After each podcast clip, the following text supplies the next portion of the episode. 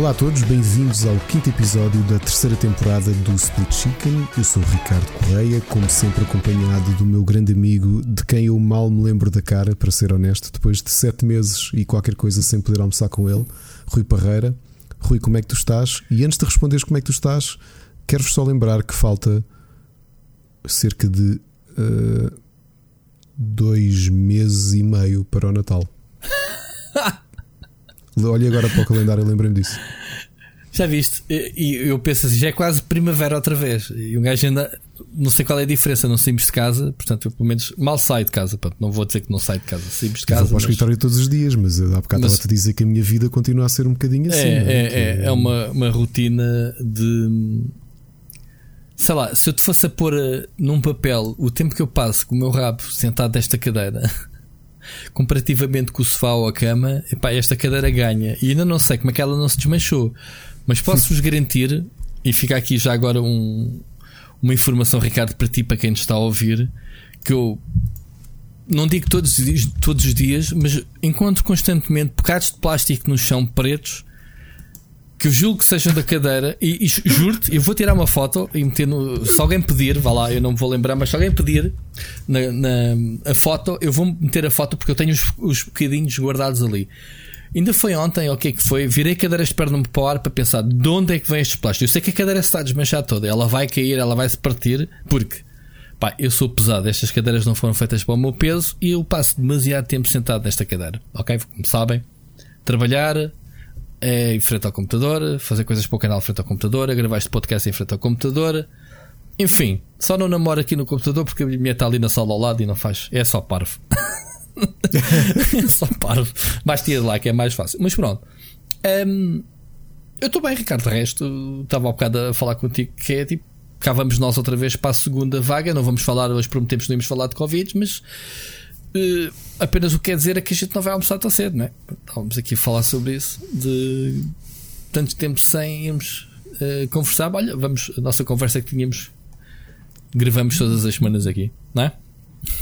É um bocado, mas, mas uh, epá, ainda tenho um bocadinho mais. Quer dizer, não chega a ser vida social, não é? Quer dizer, tudo o que eu faço, eu agora saio todos os dias vou buscar os meus filhos à escola e vou para o escritório de manhã e depois à, à tarde vou buscá-los. Mas a minha vida social é, é, é essencialmente isto. Um, e, e, epá, e não vou estar aqui a bater no ceguinho todas as semanas, dizer que obviamente se calhar é a coisa que mais me faz confusão nisto tudo. Um, mas era aquilo que estava-te a dizer em off, e não sei se mais alguém tem esta sensação, ou pelo menos a malta de quem nos acompanha ou quem já fez binge ao podcast sabe que o Rui também leva isto muito a sério. Nós aqui, que nem é preciso dizer, não é? O quão a sério nós levamos a, a, a, estarmos protegidos. Mas é engraçado, eu no Trital ter essa sensação. Tínhamos estado aqui a arrumar a casa no fim de semana. E eu parei aqui a olhar pela. Porque a minha casa toda, as portas são janelas. Acho já disse isto, já aqui estiveste em casa e sabes. Todas as, as, janelas que nós temos em casa são portas para a rua. Portanto, nós até temos um espaço aberto, não é? Aqui na, sala e nos quarto, no quarto dos miúdos olhamos para o jardim, no, no, no nosso quarto olhamos para, para, para, a avenida principal. Mas é engraçado porque eu estava aqui a olhar para o vidro e, e, de repente fiquei com uma sensação, isto é um bocado poético que é. Eu estava a sentir que estava. Eh, estás a ver o The Truman Show? Lembras do Truman uhum, Show? Uhum. Como, de estar tão, uh, de estar tão habituado a estar de, do lado de cá destes vidros, como se tive assim um bocado a sensação de estar-me a ver de fora. Quando isso acontecer, uh, pegas, sei lá, num, num grafador ou, ou, ou, um furador de papel e a mandas ao ar. Se partir alguma coisa, estás no Truman Show. Se voltar para trás e levares com ela na cabeça, pá, se calhar é verdade. Estás ah, mas é estranho, estás a perceber que é, estava aqui no fim de semana, o meu filho estava aqui a jogar Fall Guys, a, a, Ana estava ali a, a, passar a ferro ou qualquer coisa, e eu olhei, olhei, olhei pela varanda e de repente veio assim uma sensação que é caraças, nos últimos sete meses tudo aquilo que eu, grande parte do que eu fiz foi olhar uh, através de um vidro, através de vidros, estás a perceber? É uma sensação estranha, pá. Epá, um, eu não sei se isto não nos vai afetar a, médio prazo, se depois vai, disto claro passar, eh, como é que claro vai ser um, o desmame, né? Um, que é voltarmos ao que era antigamente, eh, considerando que vai haver uma vacina e isto susto vai, vai acabar por passar como, como passa sempre. Mas uh, também me dá um bocado de ansiedade de pensar como é que vai ser nessa altura. Tipo, Ai, agora tenho que ir para o escritório. Vamos queixar ao contrário, agora estamos fartos de estar em casa. E agora olha, tenho... olha, eu digo da minha parte, ainda hoje estava a dizer isso. Um, tive um telefonema com a, com a Beatriz da, da, da PlayStation e disse-lhe: pá. É, eu que já voltei ao escritório não é? e já tinha voltado, e, e, e, e quem nos ouve acompanhou aqui o processo, é uma sensação estranha quando tu voltares ao escritório o primeiro, o primeiro dia, pá, porque é, é, já não estás habituado. É que não é, só, não é aquela sensação que tu tens de estar de férias. Quando estás de férias, o mundo continua a girar claro. normalmente e está tudo igual. Claro. Aqui é tu já não estás habituado e, já, e não estás preparado a estar a conviver num espaço com outras pessoas e vais estar sempre a olhar e alguém espirra, mesmo com máscara, e tu vais levantar-te logo a ver. Estás a perceber? Sim, eu ainda digo essa fase que eu duvido que volte neste tão cedo, neste, neste contexto. Ou a gente volta e que, que haja muitos poucos casos, ou, ou então quando, quando a cena quando a cena se curar, eventualmente, sei lá. Que não é tão próximo, não é? já se percebeu que isto, não é? Não, mas pronto. Sim, mas que, uma, eu nem dei cura, mas, uma, mas alguma terapia que, que atenue, que não torne tão grave, que não torne tão contagioso, sei lá, não sei, não sei. Vamos. Não sei explicar. Olha, um, mas pronto. Uma curiosidade, Rui, deste fim de semana e partilhar convosco que hum, isto não é das sugestões, porque não, não tem nada a ver com sugestões, um, porque já foi. Os Lepers para quem se lembra, não só é das minhas bandas favoritas, como foi a minha prenda de Natal, de, de, de aniversário. O torneio mundial lá, deles acabou aqui. Lá vem eles, é que As recebeu aulas, recebeu aulas do vocalista. Sim, Olha, foi a primeira vez que comprei um bilhete para um concerto digital. Ah, deles? Ok. Comprei, então, sim. já viste o concerto? Já vi, até já vi mais do que uma vez, porque até dia 9 de novembro posso. Ah, podes posso repetir. Então, e, e eles Sim. deram em ambiente de quê? De estúdio? De palco? Foi, eles fizeram um acordo com um estúdio, tinham multicâmara, eh, uhum. uh, tinham votações. E o que é que aquilo teve de bom? E eles próprios disseram: pá, não voltamos a repetir isto porque isto foi uma tareia. O, que é que uhum. eles fizeram? Eles treinaram. Mais tareia do duas... que ir para um palco e numa turnê a viajar de países? Não percebi, desculpa. Deu-lhes uma tarefa organizar isso mais que turnê, não, mais do que andar a passear? Deu-lhes uma tarefa física porque foi muito tempo seguido a tocar e outra coisa curiosa, porque eles não chegaram a fazer pausa, não é? Porque aquilo, ok, então vá, o stream começou. O que é que eles fizeram de curioso é que uh, tiveram a treinar a discografia toda porque deram uma hipótese que nunca tinha acontecido, que é, olha, vocês escolhem o alinhamento. Ou seja, tinhas bilhetes VIP que havia um sorteio e podiam escolher diretamente uma música. O resto foi por votação. E, e, a realidade é que as bandas, há músicas que nunca chegaram a tocar ao vivo, não é? Tens uma, banda no, uma música no álbum que não, claro. não tocaste, ou porque é muito longo, ou porque achas que não, não se ajusta a tocar ao vivo. Certo, certo. E eles, eles ficaram ali um bocado vulneráveis a isso. Tanto que eles disseram: é pá, esta nem nos lembramos bem como é que é, tivemos a treinar, mas vamos ver.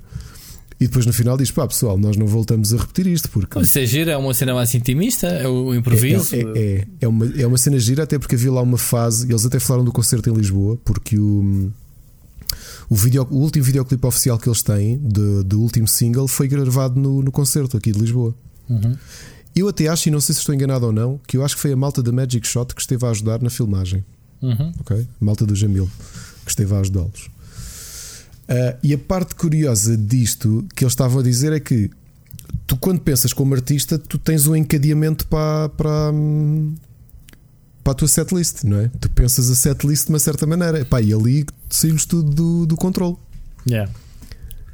E, Sim, pá, mas, e o que é que... mas isso é uma realidade que todas as empresas do mundo tiveram que se adaptar, não é só exato, a banda, coitadinhos exato. dos meninos. Ah, tiveram que tocar, ah, tiveram que pegar no instrumento musical e tocar juntos e treinar músicas. Man, Tiveram sete meses parados, queixam-se que não foram não, para é os isso, palcos. Não, o que eles queixaram foi exatamente isso. É que eles estavam muito em baixo de forma. Até pois claro, então, olha, fizessem como o Ronaldo quando esteve em casa, o que é que ele andou a fazer?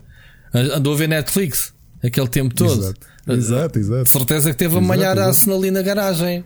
Claro. E depois claro, chegou e está aí, o único que corre, ou o único que joga. Exato, exato. Pois, pois, é isso. Exato. Um, mas é, é, interessante esta ideia de comprares um bilhete online. é, é é curioso, pá, é daquelas coisas há uns anos, calhar eu diria, pá, queres, queres assistir um concerto online, pagas o bilhete e tu que não, meu, uma vez. Sim, mas tu, tem, não... tu, tens agora, uh, e sabes que isto, isto, com a pandemia as empresas aceleraram a digitalização e há muitas empresas a adaptarem ferramentas uh, para, para puxar para o negócio. Por exemplo, o Facebook tem, tem uma ferramenta para fazer espetáculos ao vivo que eles até até aboliram a porcentagem deles para dar mais dinheiro ao pessoal que organiza. Uhum. Até, houve, até houve ali um stress com a Apple, que a Apple dizia: Ah, não, o pessoal que utilizar o Facebook aqui paga os 25% ou 30%, ou lá o que, que, que eles cobram, e depois tiraram. Pronto. Um, mas há, há, há, cenas bem feitas. Até eu, eu assisti ao, à, à cena da DC que eu te disse outro dia. Sim. Falámos nisso e gera uma produção não deixa de ser banhoso, porque nota-se que houve ali muito improviso, mas já era uma produção bem cuidada. E há, e há já começa a haver algumas. E, e, digo já o Game Awards, por exemplo, que é uma coisa que, que, vai herdar esta aprendizagem no que diz respeito a eventos de videojogos que foram sendo feitos ao longo destes anos, ao longo destes anos, ao longo destes meses da pandemia, que o gajo vai fazer ali de certeza uma coisa bem feita. Uh, porque teve tempo para aprender e adaptar-se, estás a ver? Sim, sim, sim. E agora, nada disso impede que os artistas comecem a dar esses concertos virtuais. Uh, pá, por exemplo, a gente está aqui a falar a BlizzCon, que, que, por acaso este ano ou foi cancelado ou foi adiado, agora não tenho certeza. Uh, eles ganham muito dinheiro com os bilhetes, aquilo é uma afluência, já lá tive. Aquilo ganham dinheiro por todo lado, desde, desde os merchandising aos preços dos bilhetes, ah, os bilhetes são bem caros, uh, tudo que, o que aquilo mexe. e e eles vendem o bilhete digital. Ele, há anos, há anos que te vendem o evento digital com alguns goodies, eh, com chaves eh, para, desbloquear uh, uh, personagens ou skins ou nos jogos deles. Mas o espetáculo em si, tirando a conferência inaugural, a conferência de abertura que é aberta, todos podem assistir, tudo o resto, os painéis e isso tudo, pertence ao, ao, ao, bilhete digital que tu pagas, que não é nada barato. Que não é nada barato. Não sei se tu alguma vez o Ecoplay deu algum, ou assim para fazeres a cobertura. Uh, eu lembro de, de, de, assistir. Nos últimos anos, acho que não. Nos últimos dois anos não assisti, mas nos outros anos anteriores uhum. fui assistindo. E, e aquilo tem muito conteúdo e está bem organizado, porque aquilo foi pensado exatamente para te vender para casa. Pá, se há plataformas a fazer isso bem feito, é adaptarem-se, copiarem e, sobretudo, tens duas coisas: ser agradável, né? tens uma boa experiência de visualização e, o conteúdo ser bom. Portanto, os músicos, os artistas têm tanto dinheiro, desculpem lá, têm tanto dinheiro e têm uma máquina. Estamos a falar dos artistas grandes, não é como aquela banda claro. que era a tua favorita que foi à falência. Estamos a falar que a máquina. Não, este também não tem, este também não Pronto, mas espera, mas tem uma máquina por trás. Quem tem que se adaptar não são as bandas, são as promotoras, as discográficas, claro. quem organiza, as, uh, uh, quem organiza os eventos, não são os músicos que organizam os torneios, caralho. Claro, mas nesta escala são os músicos que, que, que tratam das coisas. E eu digo-te uma coisa, que eu fiquei surpreendido pela qualidade. Aquilo foi gravado num estúdio, a qualidade de filmagem estava espetacular. O stream correu muito bem. Claro. Ou seja, eles juntaram-se uma plataforma, uma plataforma norueguesa que eu acho que já fazia aquele tipo de coisas. Era um estúdio que já fazia alguns espetáculos digitais. Pá, muito bem, pá, com uma qualidade mas, HD, estás a ver? Oh, com um som espetacular, oh, com várias câmaras. Mas qual é a diferença qual é a diferença de teres que fazer agora um espetáculo desses digital para tu veres agora na internet? Qual é a diferença disso de estar a ver o Rock in Rio na SIC Radical? Que está uma Sim, equipa exato. no terreno a fazer transmissão para casa. Qual exato, é a diferença? Exato, é porque não estou a ver na televisão, estou a ver na internet. Qual é a diferença? Em termos de logística, não há, a meu ver. Agora, isto, claro, foi tudo de repente, não há budget, se calhar não há plataforma monetizada online que, que eles possam re, realmente rentabilizar e dar eh, extra, porque as pessoas dão tudo como adquirido, quer dizer, o concerto online eu não vou pagar, vou ao YouTube. Mas, oh, Rui, oh, Rui, olha aqui, pelo que eu vi, só para teres mais ou menos comparação. Uhum. Quando nós fomos ao concerto aqui em Lisboa, cada bilhete custou 35 euros. Ok? Nós comprámos 3 e tu sabes que levámos a muita gente, foi o meu, uhum. aniversário, não é? 35 uhum. euros. Uhum. Este concerto digital que foi para o mundo todo 10 euros o bilhete normal, 50 euros o bilhete VIP, que te dava acesso a uma viewing party de Zoom, em que tu, meia hora antes, falavas com eles e estavas durante o concerto todo uma espécie de backstage VIP em Zoom. Exato. E acho que esgotaram os bilhetes VIP. Estás a ver? E são as tais mais-valias que eles têm que pensar. Eles têm que ser originais. Ou lá, eles têm que olhar para os criadores de conteúdo, para os youtubers e streamers o que é que nas ferramentas Patreon, não sei o quê, o que é que eles oferecem de adicional para a experiência dos fãs? Porque esses negócios digitais existem. Claro. Percebe? Que, por exemplo, nós não estamos a explorar, eu não estou a explorar, eu não tenho conteúdos que podia monetizar de outra forma. Percebes? Uh, sei lá, gravar um podcast especial extra uh, uh, só para assinantes. Estás a ver? Uhum. Existe essa possibilidade. Percebes? É preciso é saber explorar e trabalhar para isso. É, lá está, se a experiência for boa, que é chegares lá e começas a ver aquilo como tu ao bocado estavas a dizer, ah, grande som, grande imagem HD. Já, tecnicamente, fiz. Experiência de, de ver, sentires que valeu a pena estás ali duas horas ou lá o que é que é a assistir a uma cena, Sim, como poderias ter assistido houve, a um. Houve, e poderes votar em pronto, direto e os gajos pronto. a comentarem coisas e tinhas um gajo a servir de moderador do chat, ou seja, quando acabavam as músicas, olha, não sei quem disse, não sei quê. Pronto. E eles comentavam. Ainda podes no teu computador gravar aquilo para ti, para tu vês às vezes quiseres, mesmo que não vais à plataforma. É pá.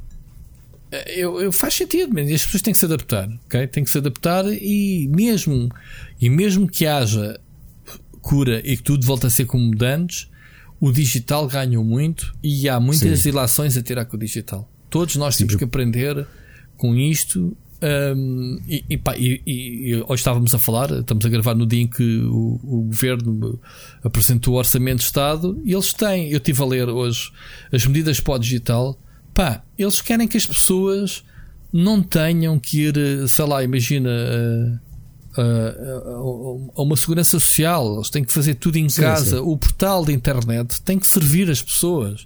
Sim. A cena da fila não faz sentido, nunca me fez sentido Epá, a mim. Eu já vi, ficar já desempregado. Vi, um, claro, e teres tipo um, e, e, ter que perder claro, uma manhã, quer dizer, claro. só, só para ser atendido ou para tirar uma senha. Isto já não já faz vi sentido. pequenos pormenores curiosos que é, por exemplo, o como é que ele se chama? Um, autenticação gov.pt tu tens aplicação na tua box da Vodafone para. Hum, Isso é a chave digital, que é uma coisa que eu nunca tratei, parece incrível. Minha, minha, minha patroa está-me sempre a chatear com a cabeça que já devia. Ainda tenho, eu... tenho NDAs que preciso assinar muitas vezes, não tenho como imprimir os papéis e depois digitalizar com a assinatura. E eu, se tiver isso, consigo consigo autenticar e fazer assinatura digital sem, sem papel. Pronto, mas isso é um exemplo, mas isso já se fala antes da crise, atenção, não, não tem nada a ver sim, com, sim, sim, sim, é verdade, é agora. É verdade. Isto é o nosso BI, quanto... o nosso BI tem um chip que supostamente tu tens um leitor em casa que compras no chinês, no, no, numa loja dos indianos, que é um leitor de, de, de chips, e tu autenticas-te com o teu cartão de cidadão. Portanto, o cartão de cidadão Sim, tem mas chip. neste caso, eu há dois anos, quando o meu filho mais novo nasceu e nós tivemos que tratar da, das licenças de paternidade e maternidade, fizemos tudo em digital já. Tudo. Claro, claro. Tudo. Então... Ou seja, eu não, nós, nós tivemos o, o, os, os, subsídios todos. Eu não fui uma única vez à Segurança Social. Claro, mas isso é que faz sentido, mano. Isso é que tem que ser. Agora, para isso, para as pessoas não se baralharem todos, é. Epá, é, a experiência tem que ser friendly, os portais têm que ser cuidados. Uh, por exemplo, fala-se muito agora Estamos a falar de tecnologia, portanto, ainda estamos a falar de coisas geek no meio disto tudo. Mas um, fala-se cada vez mais do, da inteligência artificial e os bots, não é? Pá, essa experiência tem que ser agradável. Irrita-me que ainda esta semana andei a ligar para a Vodafone até que eu consiga falar com o operador. São para aí 10 minutos. Porque há uma pessoa muito simpática a falar comigo que é um bot, a dizer o que é que eu preciso e a, a dizer-me as opções uhum. do menu todas e eu a querer uh, resolver cara a cara com a pessoa. Pá, porque não pode ser. Venderam-me um serviço, estão-me a faturar o serviço e estão-me a oferecer o serviço. Estás a perceber? E claro. enquanto eu não falei que a pessoa, não descansei. Enquanto não quebrarmos essa barreira e enquanto a experiência não for boa, suficientemente boa para os bots tomarem a decisão, e atenção, entramos aqui na polémica que, que há discriminação, está provado que a inteligência artificial discrimina, um, e, e, as pessoas têm, por lei, eh, segundo a, União Europeia, segundo o Parlamento Europeu, as pessoas têm o direito de chamar sempre que quiserem o, o tal entidade humana que tenha, que tenha autoridade para contrariar decisões que foram tomadas anteriormente uhum. pela, pelo chatbot, pelo, pela inteligência artificial que te, que te assistiu. E isto é o desafio próximo, percebes? Sim, isto... mas eu acho que nós, isto leva-nos a outra conversa. Mas tu, então, que tens lido a legislação e és um, obviamente, estás muito mais atento ao cenário, Sim. ao cenário tecnológico. Com todos os defeitos, eu sou um europeísta, já disse isso aqui várias vezes. Não? É? Eu, eu mais do que. Eu sou um europeísta, ah, eu acredito na, na, uhum. na, na, Europa enquanto União claro, e, eu também, acredito no espaço europeu. Esquece e uma coisa que eu acho que nós temos sorte é que eh, grande parte daquilo que é o pensamento e legislação, uhum. seja de proteção de dados, uhum, uhum, uhum. seja de identidade digital, tudo Sim, é na tudo. Europa. É. Ok? Mesmo é. estas questões da inteligência artificial, tu pensas, pá, grande parte da tecnologia, se calhar até nasceu uh, nos Estados Unidos, mas é na Europa que estas coisas são não, discutidas: é... a questão da discriminação, a questão da aplicação das. Repara, o Facebook e as redes sociais uh, sabem que Bruxelas quer apertar um bocadinho com. com ou seja, não sabem que mais querem, pressão... Está, estão a apertar, estão a apertar. Estão a apertar, ou seja, mais do que até os Estados Unidos. Sim, mas por vários motivos. Por vários motivos. Em primeiro lugar, a, a, o taxamento eles estão-se a aproveitar de algumas brechas, como foi o caso da Irlanda. O Google foi. Claro. Ou desculpa, a Apple foi. beneficiou de, de, dos benefícios manhosos e, e, foi multada por causa disso, que não podem. Mas há várias coisas. Há o antitrust, que é competência desleal, que, que, as plataformas grandes uh, fazem às outras. Até falámos já aqui do Steam, por exemplo, da cena de não poderes vender os jogos em segunda mão e aquelas, aquelas cenas, o, o, o bloqueio de região e essas coisas todas. Mas eu dou-te razão, sim. Uh, uh, acredito que a nossa. Um, que, que, sobretudo a, a, Margaret Versager, que é, que é a pessoa responsável pelas questões antitrust e, e questões de. E também a pasta de, de modernização, digitalização, digamos assim, da Europa um, quer mesmo coisas justas. E, eu gosto muito, por acaso, do, da, da forma como ela. Como ela não tem medo das tais gigantes, como tu como disseste, que não, não tem qualquer receio, que é pá, estes gajos aqui não fazem farinha. E, e digo já que, que os gigantes andam pining. Nos Estados Unidos eles também são. Atenção que nos Estados Unidos eles estão a viver uma situação pior, Ricardo. Tu estás a falar que aqui nos Estados Unidos, neste momento, e isto é tema da semana passada, uh, os, os democratas querem desmanchar as gigantes. Ou seja, dizem que são demasiado grandes, que não deixam espaço de manobra para, para, para haver concorrência. Não há ninguém. Amazon, Google, uh, Apple, Facebook e. Google? Disse 5. As 5. Eles querem que se desmanche essas empresas em empresas mais pequenas, cada, um, cada macaco no seu galho. Estás a ver? Rui, mas tu tiveste um, uma audição do Senado Exatamente. antes da pandemia estalar. Sim, tiveste sim. uma audição do não, Senado. Não, foi agora em julho. Foi em julho. Tiveste uma também. Tinhas tido uma no início do certo. ano. Certo. E agora em julho eles foram ouvidos. Parte. Foram ouvidos os líderes das e, empresas. E, e aqui o que tem sido apertado também é uma coisa que eles não querem mexer. Aliás, criou-se ali uma barreira entre, por exemplo, o dono do Twitter e o dono do Facebook. Porque eles têm posturas completamente diferentes. O Pá, Mark Zuckerberg defende ou acredita ou whatever uh, que o Facebook não deve policiar o tipo de conteúdo que é feito, que não deve, não deve fazer verificação, quando o Twitter foi logo o primeiro que disse: não, não, não. Mesmo sendo o Presidente da América, se tu estás a partilhar coisas que são erradas, nós vamos Sim, o, mas o Jack Dorsey, que é o patrão do, do Twitter, é, é um. Como é que ele se diz? É um gajo fixe, é um. É um, é um gajo que acho que vive como um mendigo. não liguei pode dinheiro. E até ele tem outra, outra maneira de pensar. Não, o, o Twitter, mas o Facebook também faz isso, Ricardo. Uh, em termos de censuras Sim, de fake news, já... de. de mas de... olha que, me, aliás, faz menos, tanto que foi, foi notícia neste fim de semana, tu... não sei se estiveram atentos, mas o, o, Facebook eliminou. Sim, mas o Twitter uh, ouves mais porque não vês o, o, não vês o presidente dos Estados Unidos a usar o Facebook, vês ele é usar o Twitter e portanto ouves mais polémicas e mais cortes no Twitter do que no Facebook, porque o, o Trump, quando quer vomitar o que quer que seja, vem para o Twitter. Não vai para o Facebook. É por causa disso. Sim, mas, mas claro, as políticas são parecidas. Sim, sim, sim, sim. Uh, ainda que me pareça que o Twitter seja um bocado mais agressivo. Repara, o, o Facebook foi notícia este fim de semana por apagar uh, milhares de grupos e de perfis e de partilhas relacionadas com, aquela, com aquele grupo conspiracionista Sim. apoiante o Trump, que é o QAnon, não é? Certo, que, que é, o próprio que... FBI já tinha declarado que é a maior ameaça terrorista doméstica que existe na América. Tanto que, uh, não sei se também. Novamente, eu, eu acompanho por causa disso. americanas. Não foi por causa disso. Foi, a medida foi para.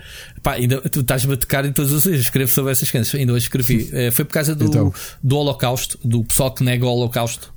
Sim, mas não é, só por, não, não, não é só por isso. Rui. Eles, não, eles é modificaram as regras porque o pessoal eh, sim, das mas, mas não é só por isso. A questão do, a questão do QAnon, do QAnon é sim. que no relatório, no relatório de novembro do ano passado do, de análise interna do uhum. FBI, uhum. eles apareciam como o mais perigoso grupo interno. E tu repara uma coisa: na sexta-feira foram presos sete tipos que iam raptar a governadora do Michigan e fazer um tomar de assalto a o edifício do, do, do governo estatal. São os white supremacists, são os gajos que.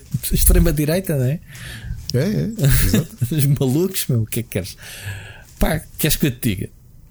Uh, já viste onde é que a conversa foi parar? Realmente é giro. Estávamos a falar de pandemia, não estávamos? As bandas adaptarem-se. Está giro, gosto deste encaminhamento. Nós às vezes go with the flow é giro. O pessoal deve estar pensando neste tempo. Uou, man, roda lá e a cena. Já, já estamos a falar. Começámos com. Yeah, roda com... lá. Mas faz sentido o que estamos a falar, atenção. Uh, mas roda lá e a cena, meu. Isto é atualidade, não é? Quer dizer, não falámos aqui da mosca que pôs e, e, estamos a dizer o nome das pessoas. Estamos a, dizer, estamos a dizer o nome das pessoas certinho, ainda não tivemos, não chamámos ainda o, o Jaime Miguel o, ou o Vitor Antunes. Vitor, Vitor Antunes. Não, pá, está-se bem. Acho bem, vamos continuar. Até vamos começar o programa, já estamos aqui com meia hora. Não começámos de... o programa já. Ah, pois o programa. Eu já agora, pessoal, esta, esta só para avisar, nós, nós estamos mais descontraídos a deixar que esta conversa inicial flua porque continua a não acontecer nada, ok? Vocês vão ver no episódio. Não, não aconteceu é um, nada. Estás naquele buraco de expectativa. Vem consolas de nova geração. Vem o novembro, vai cair. E, e, outra coisa, não se passa nada, porque há muita pessoal que já anda entretido.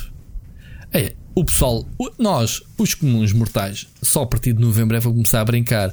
Ou lá, os americanos já andam a partilhar as fotografias e os unboxings da Xbox. Ok? Já andam a brincar com ela. Portanto, as pessoas estão ocupadas com a nova geração. Nós é que andamos aqui a tio, tio a papar. Mas é por causa disso. É aquele mesinho antes de coisa acontecer. Depois de repente, bum, há coisas para todos. Os embargos fecham. Um, os embargos fecham, desculpem. Os embargos acabam e as coisas são publicadas.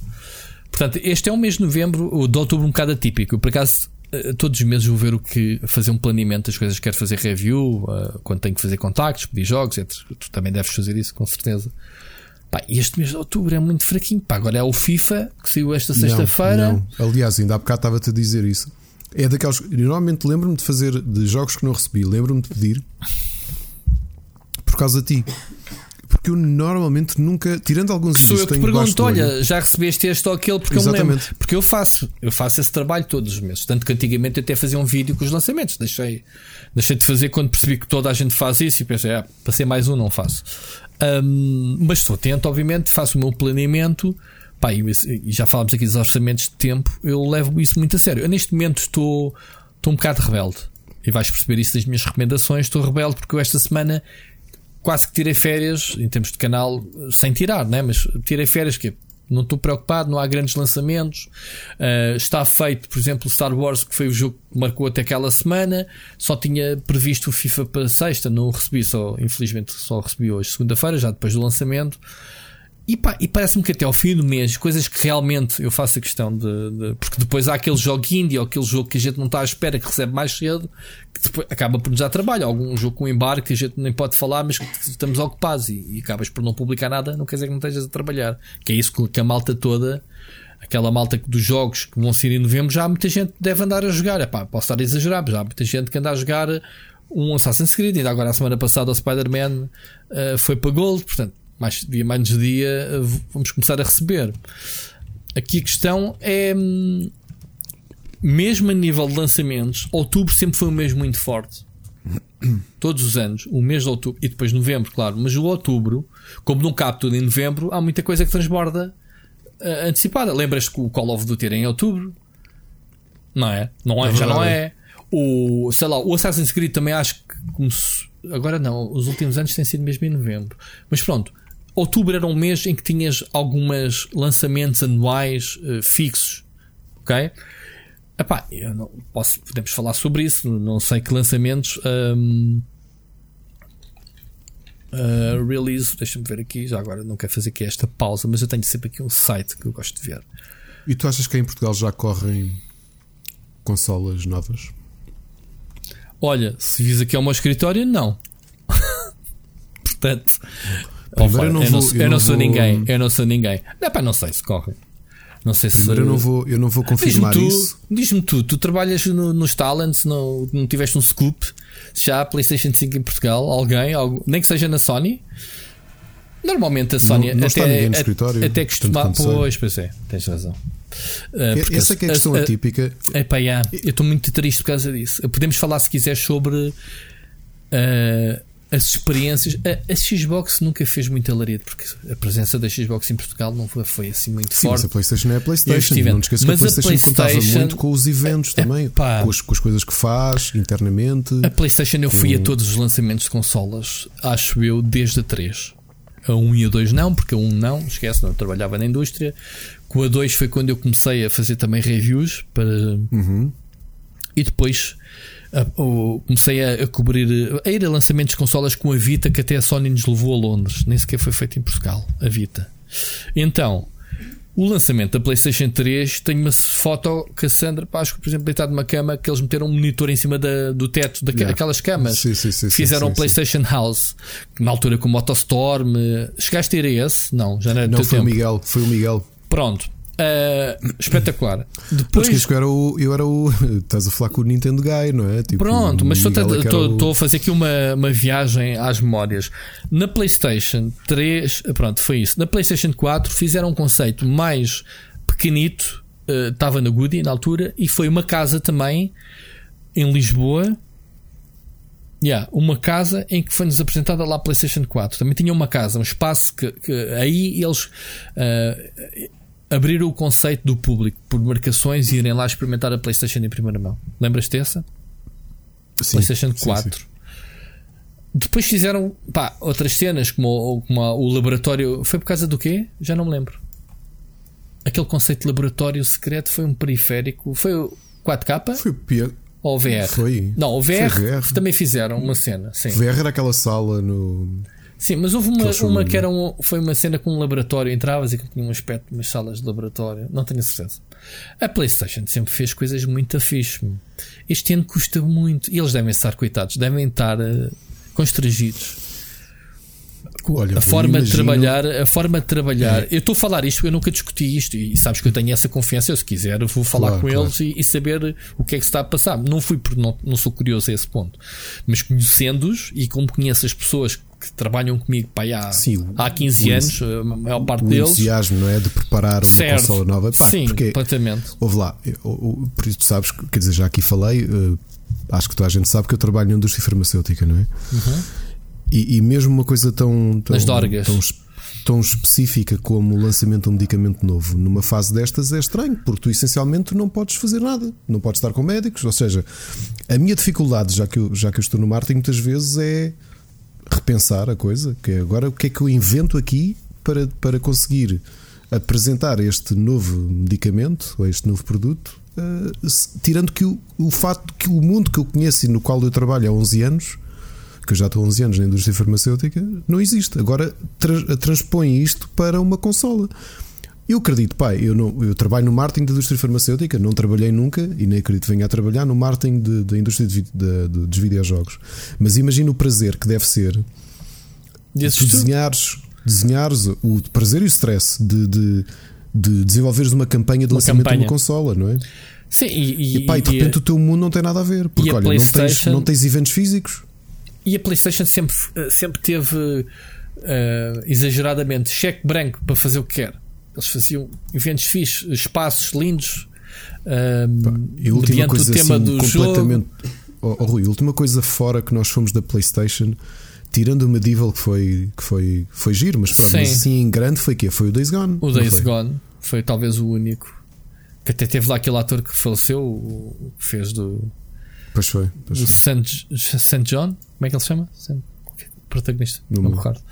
Olha, o primeiro nome, Zé Antunes, pronto. Um, sim, fizemos. Estava lá a moto e sim, foi para aí o último, o Days Gone, talvez. Foi, mas tu, estás habituado a esse tipo de envolvimento, esse tipo de criatividade da PlayStation, não é? Completamente. De, completamente, completamente. O Detroit Eu, também tinhas lá os, os atores a fazer de androides, pá, isto fazendo aqui eu, uma volta, não é? Eu por acaso vou voltar a um evento, não posso dizer o quê, no fim de mês, e vai ser eh, tipo no autódromo, coisa com carros. Portanto, eles tentam fazer pouco a pouco, tentam, tentam voltar. Ah, mas está complicado, não é? Está, estamos, estamos a. Estamos Epá, a, também, a, Rui, a novamente tenho certeza. Também repara, o que é tu tentares, imagina o que é tentares planear um, uma campanha e, e, não querendo falar nisto, mas é, é, é, é, impossível não falar, veres os casos aumentarem, não só em Portugal, mas no, no, no mundo todo, não é? Epá, isso até, isso até e a coisa pode, ficar descontrolada. Pode e jogar, "E agora?" pode, jogar, pode jogar ao contrário. As pessoas por estarem isoladas mais facilmente estão abertas à compra de uma nova consola. E tu viste que, que as consolas aumentaram e os jogos a venda Claro. durante o isolamento. Aliás, ó, Rui, nós estamos aqui a falar, mas Há uma justificação, já que eu estou trancado em casa, não vou gastar dinheiro para restaurantes ou cafés, vou-me mimar com uma consola nova. Portanto, há este mindset. Julgo Aliás, posso deixar aqui correto. o teaser, não é? Que, que um dos grandes retalhistas portugueses, se, tudo correr como esperamos, não é? Ou como foi apalavrado de, do evento de lançamento de PlayStation, há de contar comigo e contigo, não é? Portanto, há de ser assim Não sei, uma mostra diz-me tu, nunca não é? mais me falaste nisso. Uh, pois não sei. Não, não tive mais, não, porque não há data ainda para fazer, mas Pois. pronto, fica aqui, fica aqui o, o teaser para, para estarem atentos. Certo, certo. Não é? Vamos ver. Mas sim, Bem, tudo isto é difícil, não é? Repara, mesmo na fase normal, os eventos que fazíamos na FNAC, as coisas que se. pá, não sei, agora tens de repensar tudo. É, é tipo, olha, eu estou em casa. Onde é que queres receber as coisas? Estou aqui, manda, a gente joga. Pronto. Não, Repara, o último evento que eu tive de videojogos foi a gala dos PlayStation Talents este ano. Foi a última coisa. que eu tive presencial. lá, foi em janeiro. Foi, foi a última coisa que nós fomos. Foi em janeiro, sim. Depois, depois de fevereiro não se passou. Não, não. Eu depois de fevereiro ainda fui a Barcelona. Quando arrebentou, na semana que arrebentou, porque repara, o Mobile World Congress foi cancelado. Sim, pois foi. né? Mas, mas, foste eu fui o a convite da Huawei. A Huawei, como já tinha Ah, mas a comprado as viagens todas, sim, está bem. Eu já estou aqui a misturar um bocadinho porque, porque tu não sais, tu não sais, mas eu continuo a, a minha vida não é só videojogos, né? Eu tenho outros eventos que depois começo aqui a baralhar-me quando é que eu fui o último. Não, mas o meu último evento mesmo foi isto. E vai ser o próximo. No fim do mês vai ser o primeiro, primeiro, espero que não sejam muitos, tendo em conta. Espero que sim, eu adoro estes eventos, mas tenho este receio. Mas é, são coisas muito limitadas, pá, 3, 4 pessoas. Eu sinto-me felizado de estar sempre nesse grupo restrito, uh, felizmente. Um, ou infelizmente, do teu ponto de vista, se calhar até dizes vai lá, vai lá, vai lá que eu fico tranquilo. Mas pronto, muitos acontecem é, é, com restrições, com, com todos os cuidados, mas ainda há essa necessidade das empresas comunicarem uh, fisicamente, percebes? Com a presença das pessoas. Mas pronto, mas também digo uma coisa: se eu fosse aqui enumerar quantas calls de Zooms e apresentações que, que eu tenho assistido nos últimos meses, Jesus, né? Porque lá está, houve, houve essa necessidade, essa adaptação também. Ricardo, vamos aos poucos temas que temos. e já estamos, já estamos aqui com bastante tempo no programa. Espero, malta, nós deixar aqui já um- mais um disclaimer. Vocês sabem que o nosso podcast não é scriptado e, e que nós temos os temas, mas vamos aos temas se tivermos que ir.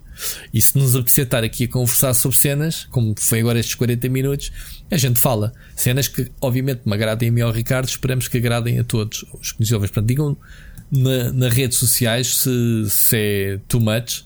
A gente falar desde o Parlamento aos partidos. O que é que a gente falou mais? Trump, uh, white supremacists e. Meu Deus, se calhar é. Pronto. Se calhar é fixe. Ou então não.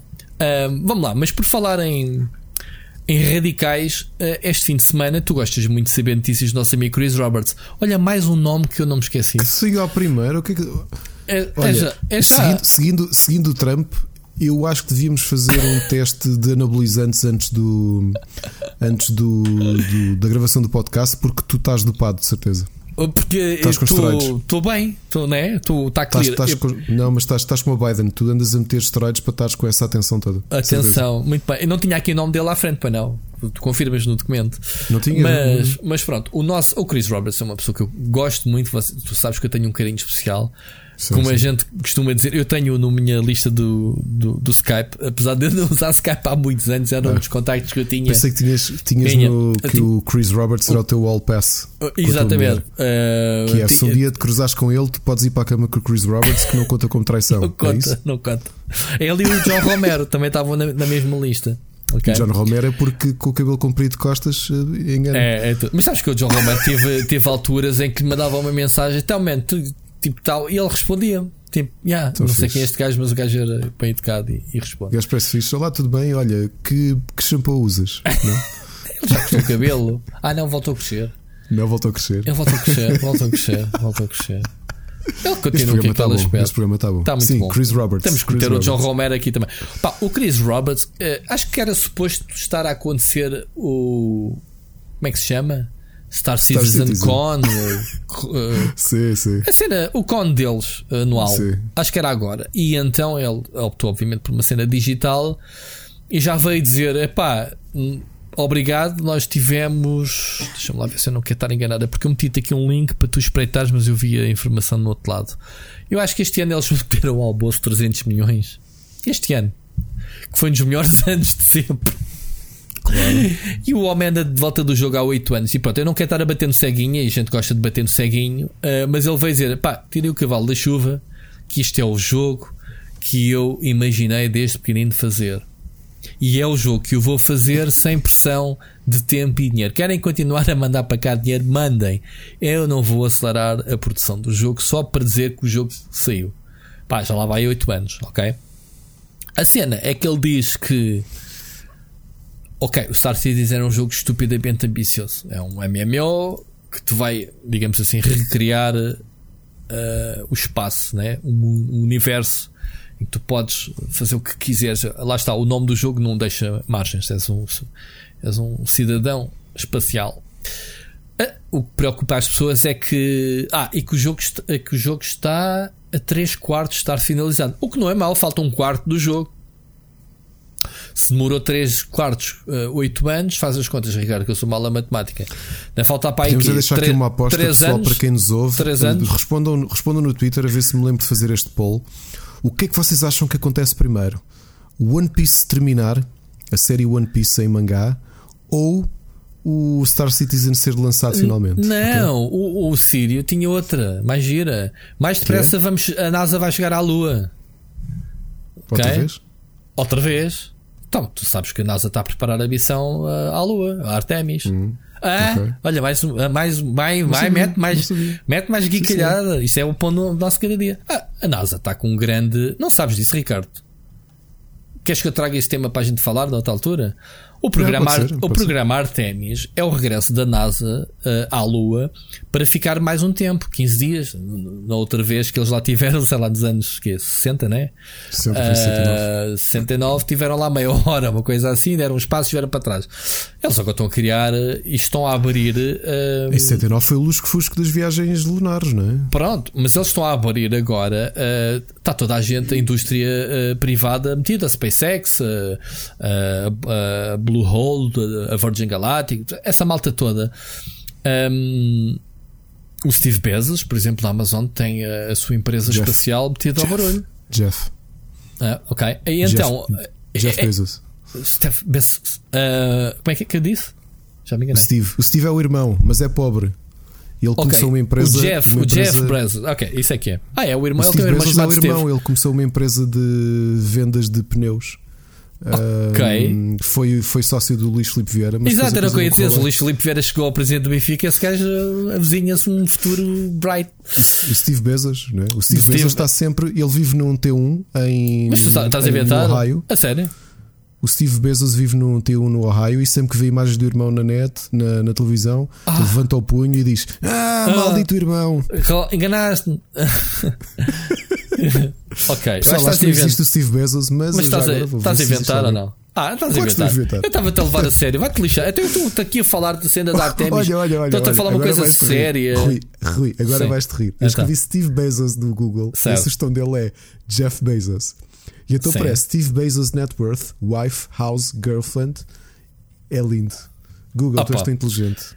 Deixa-me completar o, o raciocínio. Eu ia dizer assassínio. O raciocínio. A missão Artemis, tens que ter ouvido falar nisto. É a primeira mulher a chegar à Lua. Mas não ouviste isso? Não. Tu tens que ler o tech, mano. Vai-te lixar, mano. Eu todas as semanas escrevo coisas sobre cenas espaciais. Enfim, continuando, malta. Mas pesquisem, pá, a NASA, a missão Artemis é muito, muito interessante. Acho que eles já. eles também, também não sabes que temos rovers a serem enviados para Marte, que, que ainda agora foram dois. Tens a China, Ah. isso a mandar. Não tem nada a ver. Não acredites nisso, pronto. Claro que acredito, claro que sei. meu. Este ano, sabes que tu, eh, tu sabes que tens uma janela de envio de coisas para Marte dois em dois anos, que é quando eh, a órbita de Marte se aproxima da Terra, para se poupar muito tempo. Este ano eh, era o ano. E houve pessoal que perdeu a boleia, teve que adiar dois anos. A NASA perdeu, perdeu um dos envios. Então, Epá. depois coincide com o Rock in Rio. Desculpa, agora estou armado em parvo. É parvo. Sim. Mas olha que é, uma, é, um assunto muito interessante. Eu gosto muito deste, deste tipo de. Sou fã destas cenas da NASA e tenho acompanhado tudo o que é SpaceX e Elon Musk, sabes que eu acompanho. Já e agora ele... é curioso que nós acabámos de perder, se tivéssemos, uh, se tivéssemos Alguns... terraplanistas a ouvir o nosso podcast, acabaram de abandonar e aquilo que eu vos posso dizer, se abandonaram foi boa viagem. Boa viagem. Uh, boa viagem até. Exato. Obrigado. Cuidado com o precipício. Exato. E, e, não se vacinem na, pelo caminho, cuidado. Estávamos a dizer, por causa dos Eu, eu acho que neste momento, a 46 minutos de podcast, o pessoal que nos está a ouvir deve estar a pensar: este é o podcast mais atípico. Os gajos estão yeah. parvos, mas yeah. eu acho que, na minha opinião, não estamos assim tão parvos, porque acho que tudo o que estamos a dizer ainda está a fazer algum sentido. Está encaminhado. Uh, não estou a inventar, ainda não inventámos, acho que nomes, tirando o Steve, mas pronto, o Steve Bezos. enganei-me. Mas e, o Google, novamente, se vocês procurarem Steve Bezos no Google, ele manda-vos logo para o Jeff. Ele sabe. Ele corrige. Então, o Steve Bezos é o gajo mais valioso nível Exato. capitalista do mundo, portanto é normal que. Cuja, cuja riqueza aumentou foi aqui 35% durante a pandemia, não foi? Foi muito. Pá, a Amazon fatura muito. É o que é normal. É o que é normal, as pessoas estão em casa encomendam da, da, da riqueza pessoal dele, porque ele estava claro, no patamar então, dos 120 parte. bilhões e passou para os 160. Não sei números de cor, mas aumentou muito. Sim, aumentou muito. E, e, atenção, já com, a, com a metade que ele teve que dar à mulher que ele separou-se o ano passado. Portanto, Uh, acho que a mulher lhe passou o controle das ações que lhe tinham direito, para ele continuar a posse daquela cena, mas acho que, que a guita de, ele levou uma, uma babada, metade foi para a mulher, claro. Bom, estávamos a falar do Star Citizen, que o senhor Chris Roberts, apesar de ser um tipo que não precisa de ganhar dinheiro com a venda do jogo, já ganhou o dinheiro que tinha que ganhar, eles comemoraram o oitavo aniversário do jogo. Portanto, eles comemoram o aniversário de um jogo que ainda não foi lançado, mas já conta desde. É, é como aquela teoria do. desde que o espermatozoide hum. né, começa a desenvolver. Nós, quando, quando fazemos um ano, deveríamos ter um ano e nove meses, certo? Assim é que deveria ser. Exato. Há quem defenda isso. Pronto. Ele já está a comemorar. É já, o jogo para ele já tem oito anos. Já é um jogo bem antigo. Vamos, vamos para este ponto também, Rui, que é vamos levar a conversa séria para não. quando é que tu acreditas que a não, vida. Não, que, não vamos. Vamos não vamos, aborto. Não tá, vamos. falar do aborto. Não, não. Senão vamos perder aqueles dois ou três que ainda nos estão a ouvir até agora. Até o Machado já se foi embora. Presente neste momento que o Machado já desligou o podcast. Coitado. Uh, grande abraço, Machado. Um... Já agora só uma curiosidade, digam no Twitter qual é que foi o minuto em que vocês pararam de ouvir este episódio, só para termos mais ou menos ideia. Olha, juro, é... sim, cada, cada pessoa que responder ao minuto, porque provavelmente tiveram que ouvir pelo menos até este minuto para o desafio, o Ricardo vai oferecer um jogo. É? Gostas dos meus é desafios? Vai tá oferecer um jogo a quem? Aos primeiros, não, senão, aos primeiros quê? Dois? Três? Um? Cinco. Aos primeiros 5 que responderam, deixei de ouvir, ou então que diga não ouvi até ao fim. Pronto. Mas pronto, os primeiros 5 que acusarem este momento, para nós, sem edição é 48 minutos, que, quem acusar, basta, tem que estar com atenção ao podcast, porque isto é um, é um, né? é um, é um instintinho ganha os primeiros 5. Mas, oh, oh, Ricardo, vais estar em cima disto, porque tu dizes, ah, vou, a semana passada ficaste meter não sei o que é de complementação no podcast da é, rede social, esquece. É bola. É verdade, é Portanto, passatempos, o pessoal vai-nos cobrar, então, fizeste passatempo e não mandas os prémios. Ricardo, cobrem, cobrem. Ricardo é, o. É, o, é o culpado. É verdade, a culpa é minha. Qual é o desafio? Relembra lá outra vez? O desafio é dizerem qual é que foi o minuto que pararam de ouvir o podcast.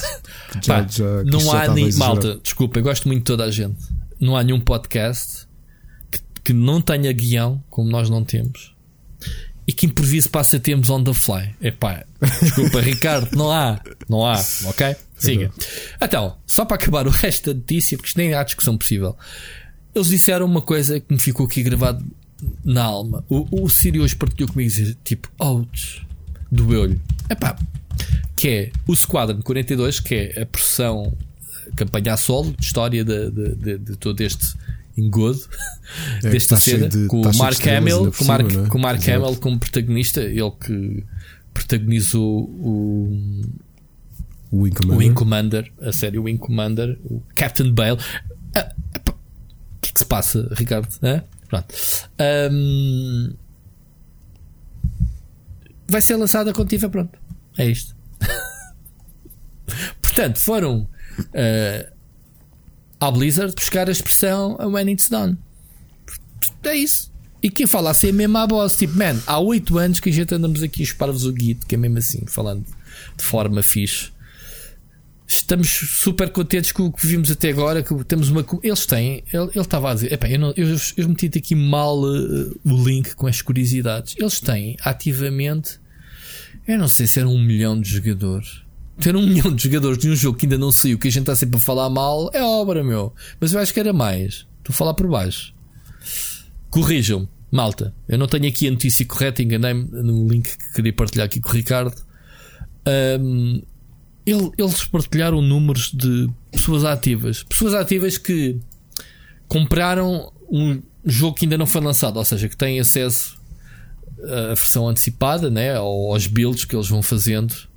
Eu já tive acesso a uma build uma vez, uma cena qualquer que eles lançaram de Borla, super mal otimizada, mas ainda gravei acho que um vídeo para o canal, se procurarem que é que tu tens a dizer sobre isto, Ricardo? Faz sentido ele continuar a receber este dinheiro todo e o pessoal. Há quem já critique, já diz que já não tem paciência para, para o gajo. Pá, um... Isto não entra no mesmo, no mesmo, na mesma secção da. Como é que chamava a rapariga? Belle Delphine, não é? Que vendeu água do banho. Se há quem pague, whatever. Yeah. Uh, certo, malta, paga, a malta pessoal, volta com, com a carteira o... se as pessoas continuam a pagar mas, o Star Citizen. Aqui a questão é que as pessoas pagam mediante um objetivo. Eh, porque é assim, quando tu tens, por exemplo, a campanha inicial, imagina, eles já tiveram o, o, o Squadron 42, data de lançamento, primeiro em 16, adiado para 2017. Portanto, estamos em 2020. Estás a ver? Ou seja, tu quando investes no jogo tens a premissa e estás a ver no horizonte uma data para teres acesso ao, ao, àquilo que estás a investir. Estás a perceber o que eu estou a dizer? Uhum, tô, tô, tô, e, e, aqui ele basicamente agora virou-se, mudou a política e pá, esqueçam, já percebemos que não há datas que eu possa adiantar, eu não vou fazer rush, tenho dinheiro, temos, continuamos a receber. Epá, eu acho que foi 300 milhões que eles receberam este ano e que foi dos melhores meses, os melhores anos desde, desde que foi lançado. Posso dizer categoricamente no dia 10 de outubro de 2012. Ou seja, isto a propósito deste fim de semana no sábado, foi dia 10 de outubro de 2020. Portanto, passaram-se 8 anos redondinhos, nem mais nem menos. Foi uma mensagem de comemoração dos 8 anos. Lá está, bate certas datas, certo? Aqui não há dúvida. 8 anos desde metemos a primeira pedra até agora. Uh, epá, pronto, já, já sei o que é que não tenho aqui. Uh, não tenho aqui à frente é a carta. Foi onde eu li. Ok? E se calhar isso, Ricardo, é que podíamos ter aberto para ler. Eu não te meti aqui, peço desculpa, mas também agora já é tarde, não vale a pena. Mas era basicamente isso: era ele dizer super contente com o trabalho que tem feito. Ah, ele tem quatro estúdios, quatro ou cinco, Rui? Eu não me lembro. Vamos imaginar, quatro estúdios a trabalhar, cada um na sua, a fazer as suas cenas. Eles disseram que mal arrebentou a crise, ok? Uh, fizeram logo a transformação digital da cena, meteram o pessoal todo em casa, sem problemas nenhum. E, e daí o pessoal tem trabalhado como se estivesse no escritório. O gajo está a dizer que há 8 meses que não vai ao escritório. O Chris Roberts. Portanto, até podia usar isso como desculpa. Ah, o Covid atrasou aqui os planos. Não, gajos, o gajo afirma que o pessoal está a bombar. Portanto, vamos criticar o homem por ter a visão que tem e que. que é que tu. Eu sei que tu és o gajo que bate, eu defendo o gajo, é defender ele sempre, não. Eu bato. não, eu estou tipo. Havemos, tu não, mas por exemplo, o Sírio pá, diz que vai para o Air, chama-lhe nomes, ele queria muito jogar ao Para mim, ele é o maior patrão que existe. Que é, eu, eu, o que eu desejo ao Chris Roberts é que continue a haver malta nos próximos 15 anos a querer pagar para aquilo estar a ser desenvolvido. Não estou nada, não estou nada. Pá. É, é... Primeiro, é o, o dinheiro que está ali sendo enterrado não é meu, não é? Eu sempre vejo aqueles call to arms do pessoal, comprem lá esta arma por 5 mil dólares, que é para nós podermos uh, contratar o Mark Hamill. E o pessoal diz, ah, vou dar 5 mil dólares por uma nave. Estás a ser mal. Com isto tudo, com isto tudo, ele até foi buscar, foi buscar discursos ao Kennedy, uhum. lançamento da, da missão Apollo. Portanto, é verdade. É verdade. É, ele é sabes um grande é diferença, Sabes qual é a diferença? É que o Kennedy não esteve menos tempo no poder porque morreu porque... É, e a NASA conseguiu pôr um homem na Lua mais cedo do que ele a terminar um jogo. Eu não sei quanto ah. tempo é que demorou a desenvolver a missão Apollo. Pronto, também agora não vou estar a inventar. O Kennedy, o Kennedy morreu em 1963, não foi? Certo, mas não foi, foi uh... o início? Não foi o início.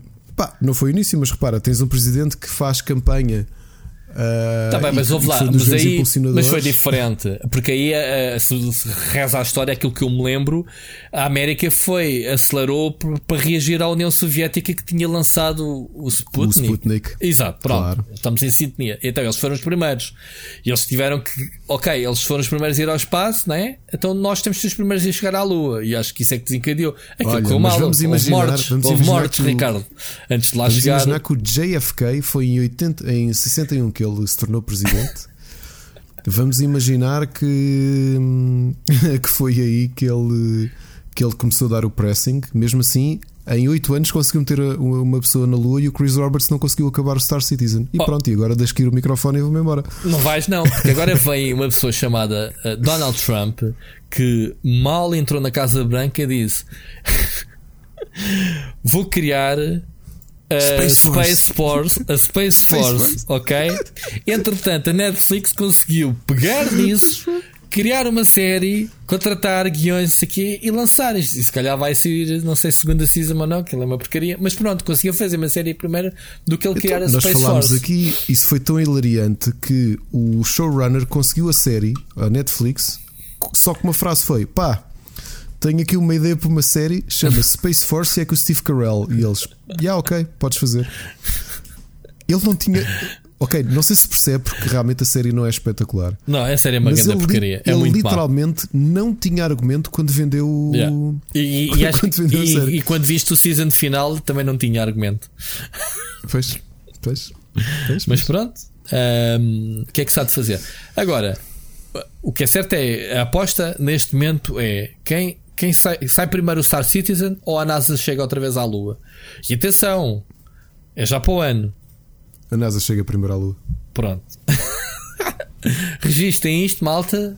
Aliás, se queres falar em espaço, mais facilmente vais ter os primeiros colonos a tentarem uh, terraplanar Marte, uh, a, a, tentar criar os primeiros, os primeiros a cultivar em Marte, lá, a cultivar, a, a cultivar batatas em Marte como o Matt Damon do que o Star Citizen. Vai chegar uma altura que, que a malta diz: É pá, espetacular, pá, oh, oh Chris, eu até te queria comprar uma nave, mas agora estou num Kickstarter para mandar mais uma missão a Marte e não tenho dinheiro para as tuas coisas. Olha, sei, sei que o, que o Chris Robertson tem um, uma equipa de 640 pessoas a trabalhar a full gás a partir de casa, de forma segura, sem stress, ok? Portanto, claro que não tem deixa, stress, aquilo não tem deadline. Deixa o é homem trabalhar. Opa, o homem. É, um gajo olha para ele e diz há uns anos atrás os jogos que eles lançaram foi exatamente a mesma treta, man. só que depois teve azar, porque quem lhe estava a pagar, por exemplo, uh, o freelancer era a Microsoft e mano, cheque, bom mês que vem não há cheques, ou lanças essa cena ou já foste. E foi o que aconteceu. Portanto, Chris Roberts, olha, pelo menos não te deem um único cêntimo Espero nunca dar um cêntimo porque quero ver se recebo uma, uma cópia para mim para fazer review de Borla. Mas se tiver que pagar, eu pago o jogo se ele estiver na loja. Fica aqui a minha promessa. Portanto, é um jogo que eu quero jogar. Os dois. Uhum. O, a história é do Squadron uh, 42?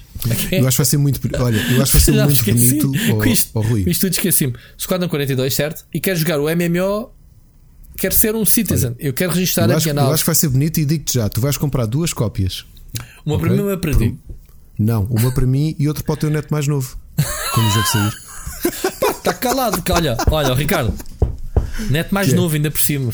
Quer dizer, Neto mais novo, minha filha sim. já tem 15 anos, mesmo, portanto não é assim. Não, é Exato, é, não, eu, não, é um horizonte eu, muito longínquo. Portanto, calma. Não, calma aí. Calma. Tive que bater mesmo. Estamos em confinamento. Esperando que não seja, esperando que não seja dos teus. Coisa. Esperando que não seja teu neto também, não é? Fechas bem a janela não, do quarto por acaso de vir uma pomba com um ramo de oliveira no bico. Certo, isso é o segundo dilúvio. Olha, tu não percebeste, pá, não, esperando que não seja também teu neto. Portanto.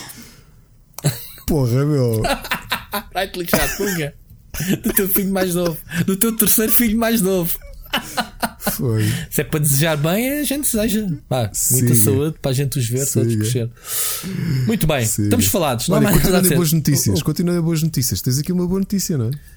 Não, agora são, são muito más as notícias. Todas. Eu sei, eu sei, eu sei. Não, pá, não tem. Olha, temos duas más notícias. Olha, por acaso tínhamos esquecido deste. Pá, coitado, do, do nosso. Yeah, yeah. São três temos, más notícias. Temos velório, temos velório. Portanto, agora vamos entrar numa fase do podcast três más notícias. Em primeiro lugar, Estúdio do Indivisible Fecha. Nós já dissemos aqui tanto elogios ao Indivisible. Foi um jogo fantástico. Uh, o estúdio, eu não sabia que o estúdio tinha sequer sido comprado. Portanto, estamos a falar como é que se chama o estúdio. Um, um, um, Zero Lab. Uh, desculpa, uhum. Lab Zero. Que, fez o. Que, pelos vistos pertencia a 505 Games. Não sabia que eles tinham comprado o estúdio. O, o, jogo era muito bom. Eu não sei se o jogo pá, não vendeu nada ou o que é que aconteceu. Uh, eles vão parar a produção, portanto, nem sequer vão continuar a dar suporte ao jogo. Um, inclusivamente, há uma edição física. O Sírio deve estar a passar-se com isto. Uh, uma versão física prometida para a Switch que foi cancelado e eles até estão a dar refund uh, ao pessoal que comprou ou fez a pré-reserva do, do, jogo. Um, pronto, e basicamente fechou, não há mais nada para ninguém. Um, há quem fale de ambiente tóxico, de muitos empregados que, que acabaram por sair, que acusaram o, o lead designer, neste caso o estúdio, uh, de um ambiente tóxico de trabalho, uh, de comportamentos impróprios, uh, etc, etc. Um, mas acho que foi cortado aqui o mal pela raiz. Portanto, 505 Games chegou e pimba, cortou. Mais um tiro na, na indústria, certo, Ricardo? Yep. Portanto, eles pedem desculpa. O que é que tens a acrescentar? Nada? E, e, não é a única má notícia, não é? Não. Assim seguido. Pronto, logo a seguir, se quiseres tu comentar, a Level 5, hoje, eu nem te meti aqui a fonte porque ainda está meio rumor. Está. Ao que parece, o estúdio japonês Level 5, que é conhecidíssimo pelas aventuras do professor Layton, pelo Yokai, Watch, Watch uh, Inazuma Eleven. Não, pá, já não está a falhar. Não tenho aqui nada disso escrito à minha frente. O Nino, Nino Kuni. Kuni. Yeah um, estão a fechar as operações nos Estados Unidos, mas as operações acho que é mesmo tipo escritório, com meia dúzia de empregados que foram É, a malta que já está a dizer que ah, isto já não há jogos no Ocidente. Eu não acredito que seja tanto Não assim. faz sentido nenhum. Eu, eu comentei isso, até foi tal, quando o Marcos a comentar essa notícia. Um, do género, epá, se há tantos estúdios japoneses, asiáticos que estão-se a matar e a esfolar para virem para o Ocidente, porque ninguém ganha dinheiro com o mercado japonês hoje em dia, as produções são tão caras que não dá simplesmente para viver das vendas domésticas. E que oh, fechando as operações dos Estados Unidos significa também o corte com as traduções e com as localizações dos jogos para o Ocidente, as vozes e, e textos e. Que as vozes, se calhar, a gente até passava bem, mas pronto, acho que aqui a questão é mesmo os textos. Porque, não vais aprender a falar japonês ou a ler japonês para jogar jogos japoneses, não é? Tens que ter jogos localizados. Isto não faz sentido, Ricardo, não. Isto nem sequer. É uma tendência, tendência inversa deles olharem para dentro agora começamos a fazer as nossas coisas boas. Hum, também não parece. Mandar ralar a legião de fãs que eles têm a nível mundial. Não pá. parece, não, não parece até porque os jogos deles, eh, as séries que eles, eh, que eles desenvolvem, têm tido muito carinho no Ocidente e não só carinho e vendas. Não, é? yeah. não acredito que a coisa de repente fosse pulled, pulled off. Pronto, mas tu sabes que nesta indústria onde há fumo, há fogo. Portanto, é uma das coisas que voltaremos mais tarde. Portanto, malta, é rumor, mas fica aqui o nosso comentário possível. Terceira má notícia, conta-me, Ricardo, esta semana, este fim de semana? Epá, foi, perdemos, perdemos uh, indubitavelmente um dos guitarristas mais influentes da, da, da, história da música, o Eddie Van Halen, morreu uhum. com cancro, uh, cancro da, da garganta, se bem me lembro, que ele já sofria há uns anos. 10 anos que ele andava à guerra. E perdemos-lhe foi curioso que eu ainda este ano, eh, ainda no início do ano, tinha visto uma coisa como muita piada. O filho dele é o baixista de Van Halen, sim, o filho sim, mais novo. Eu li na, na notícia, sim, sim. E tinha uma coisa muito, muito curiosa que foi o filho a partilhar no Instagram. Uh, ele tinha ido com o pai ver Metallica no início do ano. Okay. E então há uma pessoa no público que pede ao Eddie Van Halen para, para fotografá-lo, para fotografar essa pessoa com o palco ao, ao, fundo. E então está o filho dele às gargalhadas a fotografar, a dizer: Estes gajos pediram ao meu pai para tirar uma foto a eles no meio do público, sem, sem saberem que o pai deles é o Eddie Van Halen. Estás ah, espera, o, o Eddie Van Halen é que agarrou no telemóvel.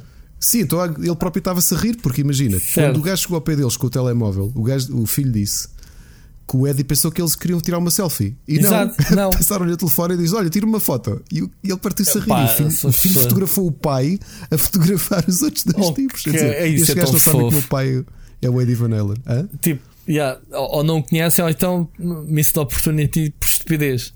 Boeda Tipo, estranho. Muito estranho. Yeah. Epá, assumes que estás num, num concerto de. Ou então, tá, ou então estás tão distraído, nem, nem estás a ver. Nem é distração. o Tu- Eddie tu- Van Halen, não há é? tanta gente que tu conheces dentro de um contexto. Se tu vês essa pessoa fora desse contexto, o teu cérebro não associa. Estás a ver? Yeah, Tu Claro, vês claro. o Eddie Van Halen, uh, cidadão, no meio de um público, de certeza que não está vestido nem caracterizado como estaria num concerto, Claro, com qualquer claro, personagem. Tu se vês o, o Marilyn Manson na, na, na rua, no. Não, esse conhecias. Esse- Sim, mas eu esse, percebo o que é que esse, esse Sim, sim, sim. esse irias, pá, não, aquele é. Pronto. Epá, mas é uma pena. É, é, epá, pronto, não há nada a fazer. São cancros. Eh, 10 anos ainda foi uma, uma luta. ainda por cima da garganta. foi. Ele não canta, para não era só um guitarrista. Ele não era Sim, vocalista da sim, banda. Sim, sim. Uma curiosidade, e, e digam também, já agora no Twitter, uh, quantos anos vocês tinham quando souberam que uh, o solo da Beat It do Michael Jackson foi composto Foi. e tocado Sei. pelo Eddie Van Halen? Yeah. Ok. Eu Já sabia- Machado aliás, vai dizer, eu- claro que sabe, mas quantas Não, pessoas estão a sei- ouvir e não sabiam que esse eu- solo era, era dele? Eu podia não saber, atenção, mas eu sei muita coisa do Michael Jackson porque eu já vi e li, e li várias biografias do Michael Jackson. Porque apesar dele ser o rei da pop, o gajo era um rocker do caraças. Sim, sim, sim. Oh, Ok. e- Uh, tanto Os que tu tens do- sempre uh, colaborações com o ser- Slash, colaborações com o Slash dos Guns, não é? Uhum. Quando foi o, o Black and White, lá está. Um, foi, foi, foi nessa, não foi? Com o Slash? Foi. Foi. Ele o, o, Colin- é o solo do Slash. yeah. Um, epá, e ele fez muita coisa, muita coisa dentro. O muita, muita Michael, colaboração. epá, vamos Pronto, aqui novamente, vamos separar as certo. histórias todas que sempre só viram e até há pouco Certo. tempo aquele, aquele documentário que falámos aqui, o Finding Neverland, de, Uhum. de malta conhecida que, que, que revelou que em criança foi abusada, alegadamente abusada por ele. Ahm, mas sim, era o artista, era pá, e por acaso estava a comentar isso com, com a Ana no outro dia. O Michael é o Michael, tu ainda hoje pegas no álbum dele, epá, Não a tocar uma. Não dá. Não é? muito atual sempre. Aquilo Basta dar na é- rádio e tu paras para ouvir. Sim, sim. O Beat It, não é? Tu, tu, Beat It, sim. Sim. Sim. Pá, porque é isto é brutal. Uma, uma particularidade, ah, não sei se sabes, eh, já falámos aqui do Weird Al Yankovic, não é? O Michael Jackson era um Weird Al, Weird Al Yankovic. Aquele, Hum. aquele cantor de paródias que fez montes de covers de paródias do, do Michael Jackson e de outros artistas, que ainda hoje está no ativo, toca acordeão. Weird Al, não estás a ver quem é? Não estou. Sim, mas diz-me qualquer coisa. Tinha o Like então? a Surgeon, tinha o Like a Surgeon, Sim, sim, sim, tinha sim, o, sim. o, o Fat, because I'm fat, I'm fat. Certo, não é? certo, certo. do- pronto.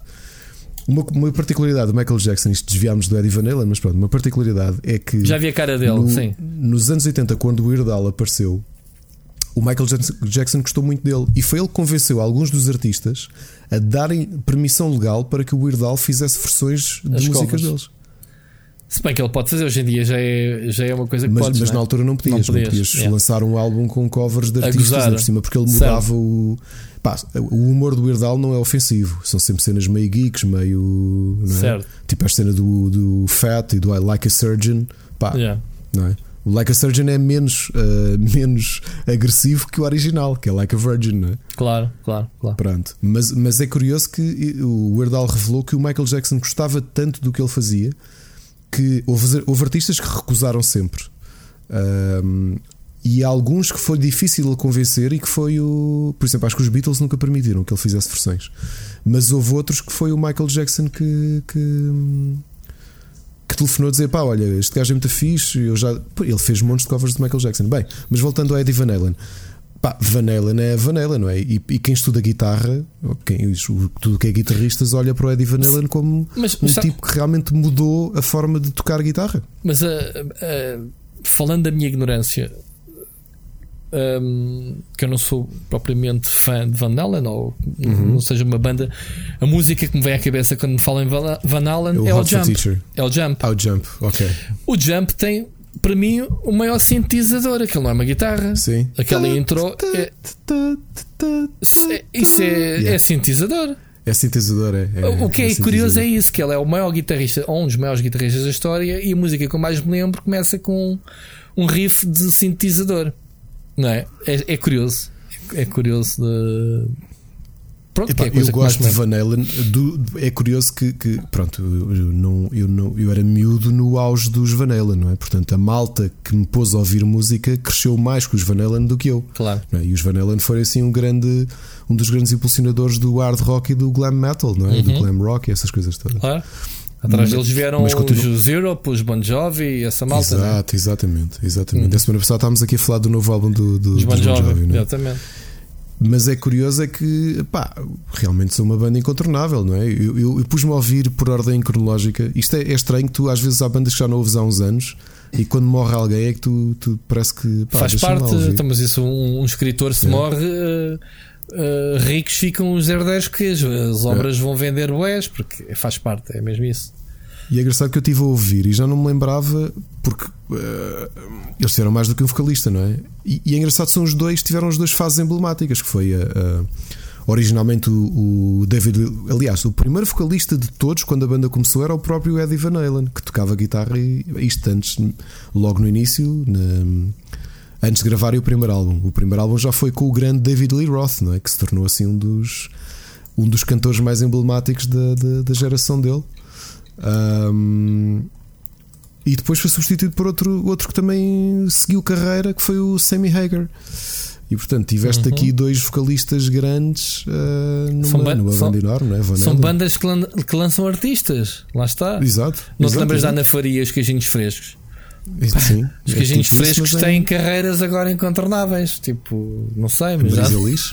A Marisa Liz era dos Onda Choque. há de ter, os Onda Choque, há de ter, portanto, é isso. Pois há pessoas que estão predestinadas a lançar eh, carreiras. Pronto. Por exemplo, o vocalista, do, o vocalista mais, dos mais... Extreme, lembras dos Extreme? Da banda Lembro-me do, do Nuno Betancourt, nosso português, pseudo-português.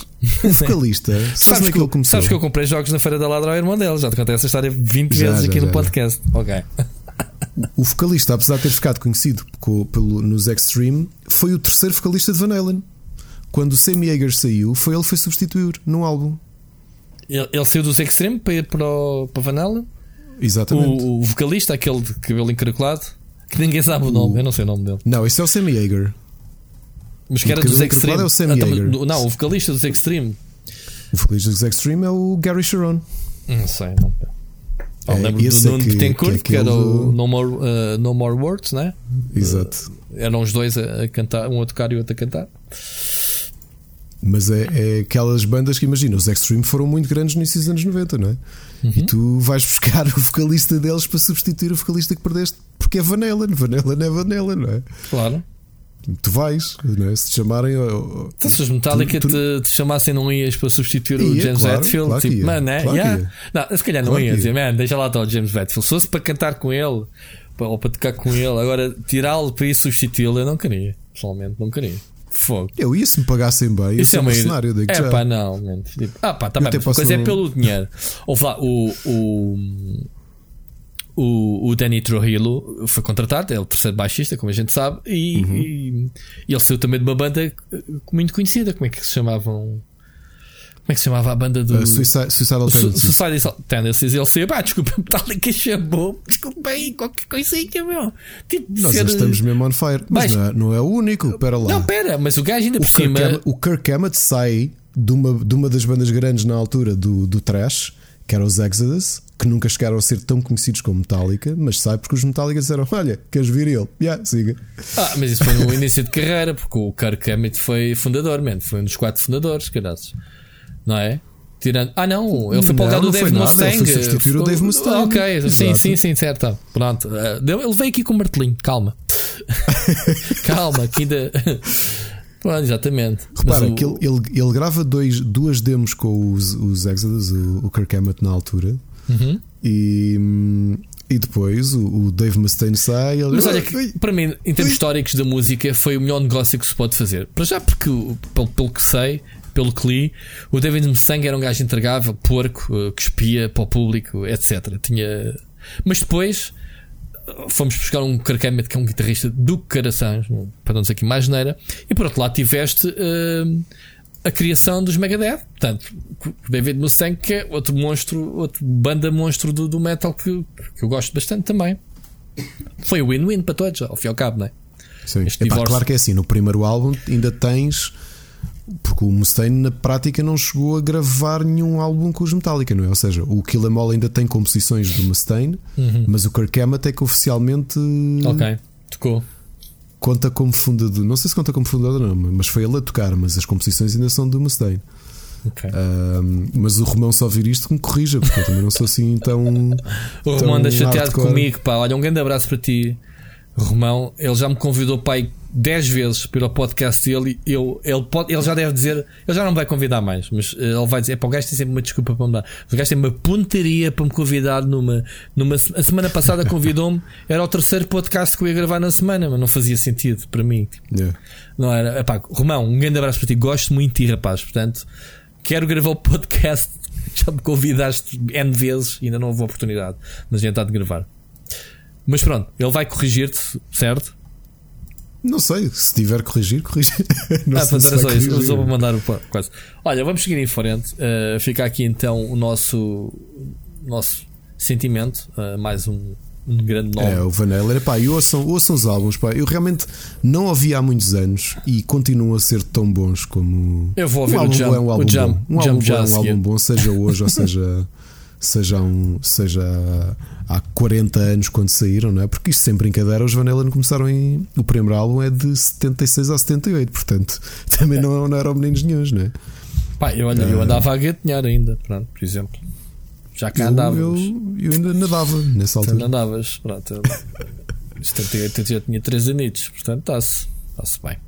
Olha, vamos passar para a próxima notícia. Esta é mesmo fresquinha. Pá, anotei aqui mesmo antes de começarmos a gravar que foi a Take-Two não, a Microsoft para não se ficar a rir foi às compras e então comprou comprou a Ruffian Games ok? agora perguntas-te-me quem é que é Ruffian Games? Rui, pergunta lá oh, então responde sabes quem é que é Ruffian Games Rui? quem é? foi o estúdio que produziu Crackdown 2 não foi o 3 não foi o 1 uhum. foi o Crackdown 2 porque o 1 quem é que fez o Crackdown 1? sabes? Não. Não sabes, mas eu vou-te dizer, porque a minha memória hoje está muito boa. Foi a Real Time Worlds do David Jones, estou correto? Que foi um dos fundadores ou um dos criadores do GTA original. Pá! O homem bebeu umas drogas, está fixe. Portanto, estes Ruffian Games vêm dessa colheita, ok? Vêm de, do estúdio, dos estúdios das origens da Rockstar. Estamos a falar, como eu disse, da Real Time Worlds, da DMA Design, para quem não sabe, nos tempos do Amiga. Lembras-te do DMA Design, desta expressão? Foram eles que lançaram o Lemmings, foram eles que lançaram uhum. um jogo chamado. Um... Estou sempre a dizer o nome do jogo, desta vez falhei-me, espatei-me agora ao comprido. O jogo do robô uh, Walker. Ok? Lembras-te do Walker? Controlavas um, um bípede, tipo Walker do Robocop, com um rato, matavas tudo que era pessoas. Pronto, isto no tempo da DME Design. Depois eles uh, transformaram-se na Rockstar Games. Ok? Já com GTA. Uh, e então, a Take 2 comprou a Ruffian Games. Mais uma vez friso, fizeram o Crackdown 2, não fizeram assim mais nada de especial. E foram já uh, renomeados, porque sabes que quando compras um estúdio na Take 2, transforma-se imediatamente numa Rockstar. Dundee. Uhum. Leva a pensar que eles são australianos, né? Pelo Crocodile Dundee pelo menos não. Onde é que é Dundee? É na Austrália, não é? Não sei onde é que é Austrália. Não, não, é na Escócia. É, é na Escócia que é o. Ah, é já te contei, foi, foi, foi em Dundee. foi em Dundee? Foi no Dundee United, por onde foi o.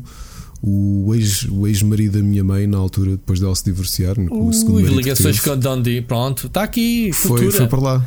Muito foi para lá, foi, foi o primeiro brasileiro a ser contratado para o mercado escocês o primeiro jogador de futebol brasileiro a ser contratado para, coisas, para o mercado As tuas ligações meu, familiares, futebolísticas para Dundee. Ok. Pronto, eu Exato, fiquei não, sempre com a ideia. E, que, e, quem é que foi o treinador que contratou o, o, esse que foi o segundo marido da minha deve, mãe? Deve ter sido um português ou um brasileiro, não? Ele veio primeiro jogar para Portugal certo. e quem o contratou foi um senhor, um treinador desconhecido na época. Que treinava o Amora e era um senhor, como é que ele se chama? Jorge Jesus. o Jorge Jesus treinou o Dundee? Não, o Jorge Jesus treinou o Amora e foi ele que comprou o. Pronto, esse tipo que foi esse meu tipo padrasto. Que depois, daí, do Amora foi para Dundee, United. Uhum. É isso?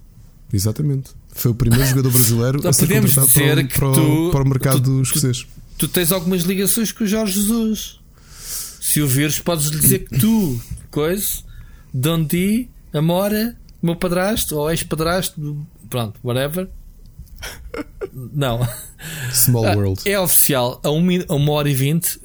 Se ainda tivermos dois ouvintes, este é oficialmente batizado por mim e vai ser o título do próximo podcast, Ricardo. É o podcast mais estranho de sempre.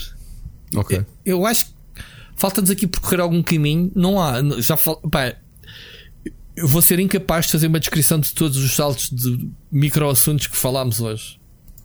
Mais uma vez, se alguém fizer isso, se alguém discriminar a lista no, no Twitter de todas as referências e assuntos que fomos saltando ao longo deste podcast, o Ricardo oferece mais um jogo. Certo, Ricardo? Ai, isso com caneca já não. Não, eu ofereço. Eu ofereço. Eu ofereço. Para a PlayStation 4, está aqui a promessa. Quem fizer, epá, eu depois não vou confirmar, eu vou confiar. Este é o podcast mais bizarro que alguma vez gravámos, Ricardo. Mas eu estou-me a divertir, sabes? E isso é que é importante. É o que é importante. Portanto, só para completar esta notícia, a Roofing Games, que agora se chama-se, não porque eu pensei que Crocodile Dundee, tipo Simão Sabrosa, porque o Simão é da Sabrosa. Sabes? Lá estás tu. Yeah. Sim, sim, sim, eu pensei que o, o Crocodile Dundee, que é uma personagem, obviamente, do filme, Dundee fosse algures na Austrália. Sempre associei. Já me enganei. Mas espera, ele é australiano. Porque o Del Dundee é australiano no filme. Sim. Pronto. Que é o Paul Hogan. Lembras-te do Paul Hogan? Uhum. Está vivo ainda? Epá, eu lembrei-me do nome do ator do Vamos confirmar. Paul. Esta memória é. O que é que se passa, Rui? Tá é vivo. verdade. Australian actor. Ele está vivo. Está vivo e o, e o Parreira lembra-se do nome dele. E é um senhor com 81 Epá. anos. Ah, como é que eu me fui lembrar do ator que fez de Crocodile Dundee? Muito bom. Bom, isto está muito bom, Ricardo. Venha mais. Eu estou a separar os dados, hoje vamos acertar em todas. Siga. Então, o que é que eles vão fazer? Epá, eles dizem que não. que. Desconfia-se que eles eh, especializaram-se em, em, remasters e creio que Take 2 vai começar a olhar para trás e vai começar a trazer uh, remasters, sei lá, um Bully remastered, um GTA qualquer remastered. Pensa-se que o negócio seja para dar vida e que estamos tão, tão na moda, uh, precisam de. Não é que a Take 2 não tenha lançado versões remasters, lançou agora o Bioshock, né? O, o que é que lançaram mais? Lançaram o Borderlands uhum. uh, do catálogo, mas certo, da, da, família Rockstar, digamos assim, se calhar há outras coisas que eles podem, podem ir buscar ao catálogo para faturar um bocadinho. Bom, é só isso que eu tenho a dizer desta notícia. Queria discutir contigo passando já ao próximo tema, é claro, se tu ouviste falar do Genshin Impact, teve não. algum impacto para ti este nome? Não, nada. Nada? Passaste ao lado da indústria nesta última semana. É verdade. É, nesta última semana está a ser simpático. Eu acho que sempre passei ao lado da indústria. Sim, mas podias estar. Desde dás comigo, podias, sei lá, aprenderes algumas coisas, digo eu. Então hoje, que isto hoje está a ferver tão fixe, já aprendeste umas coisas, já soubeste que, que, que a NASA vai voltar à Lua para o é ano, já faturaste uhum. hoje. Portanto, eu tenho que aprender qualquer coisa contigo hoje. Ah, aprendi coisas do Van Allen, pronto, tá. estamos aqui. Estamos aqui equiparados. Vá lá.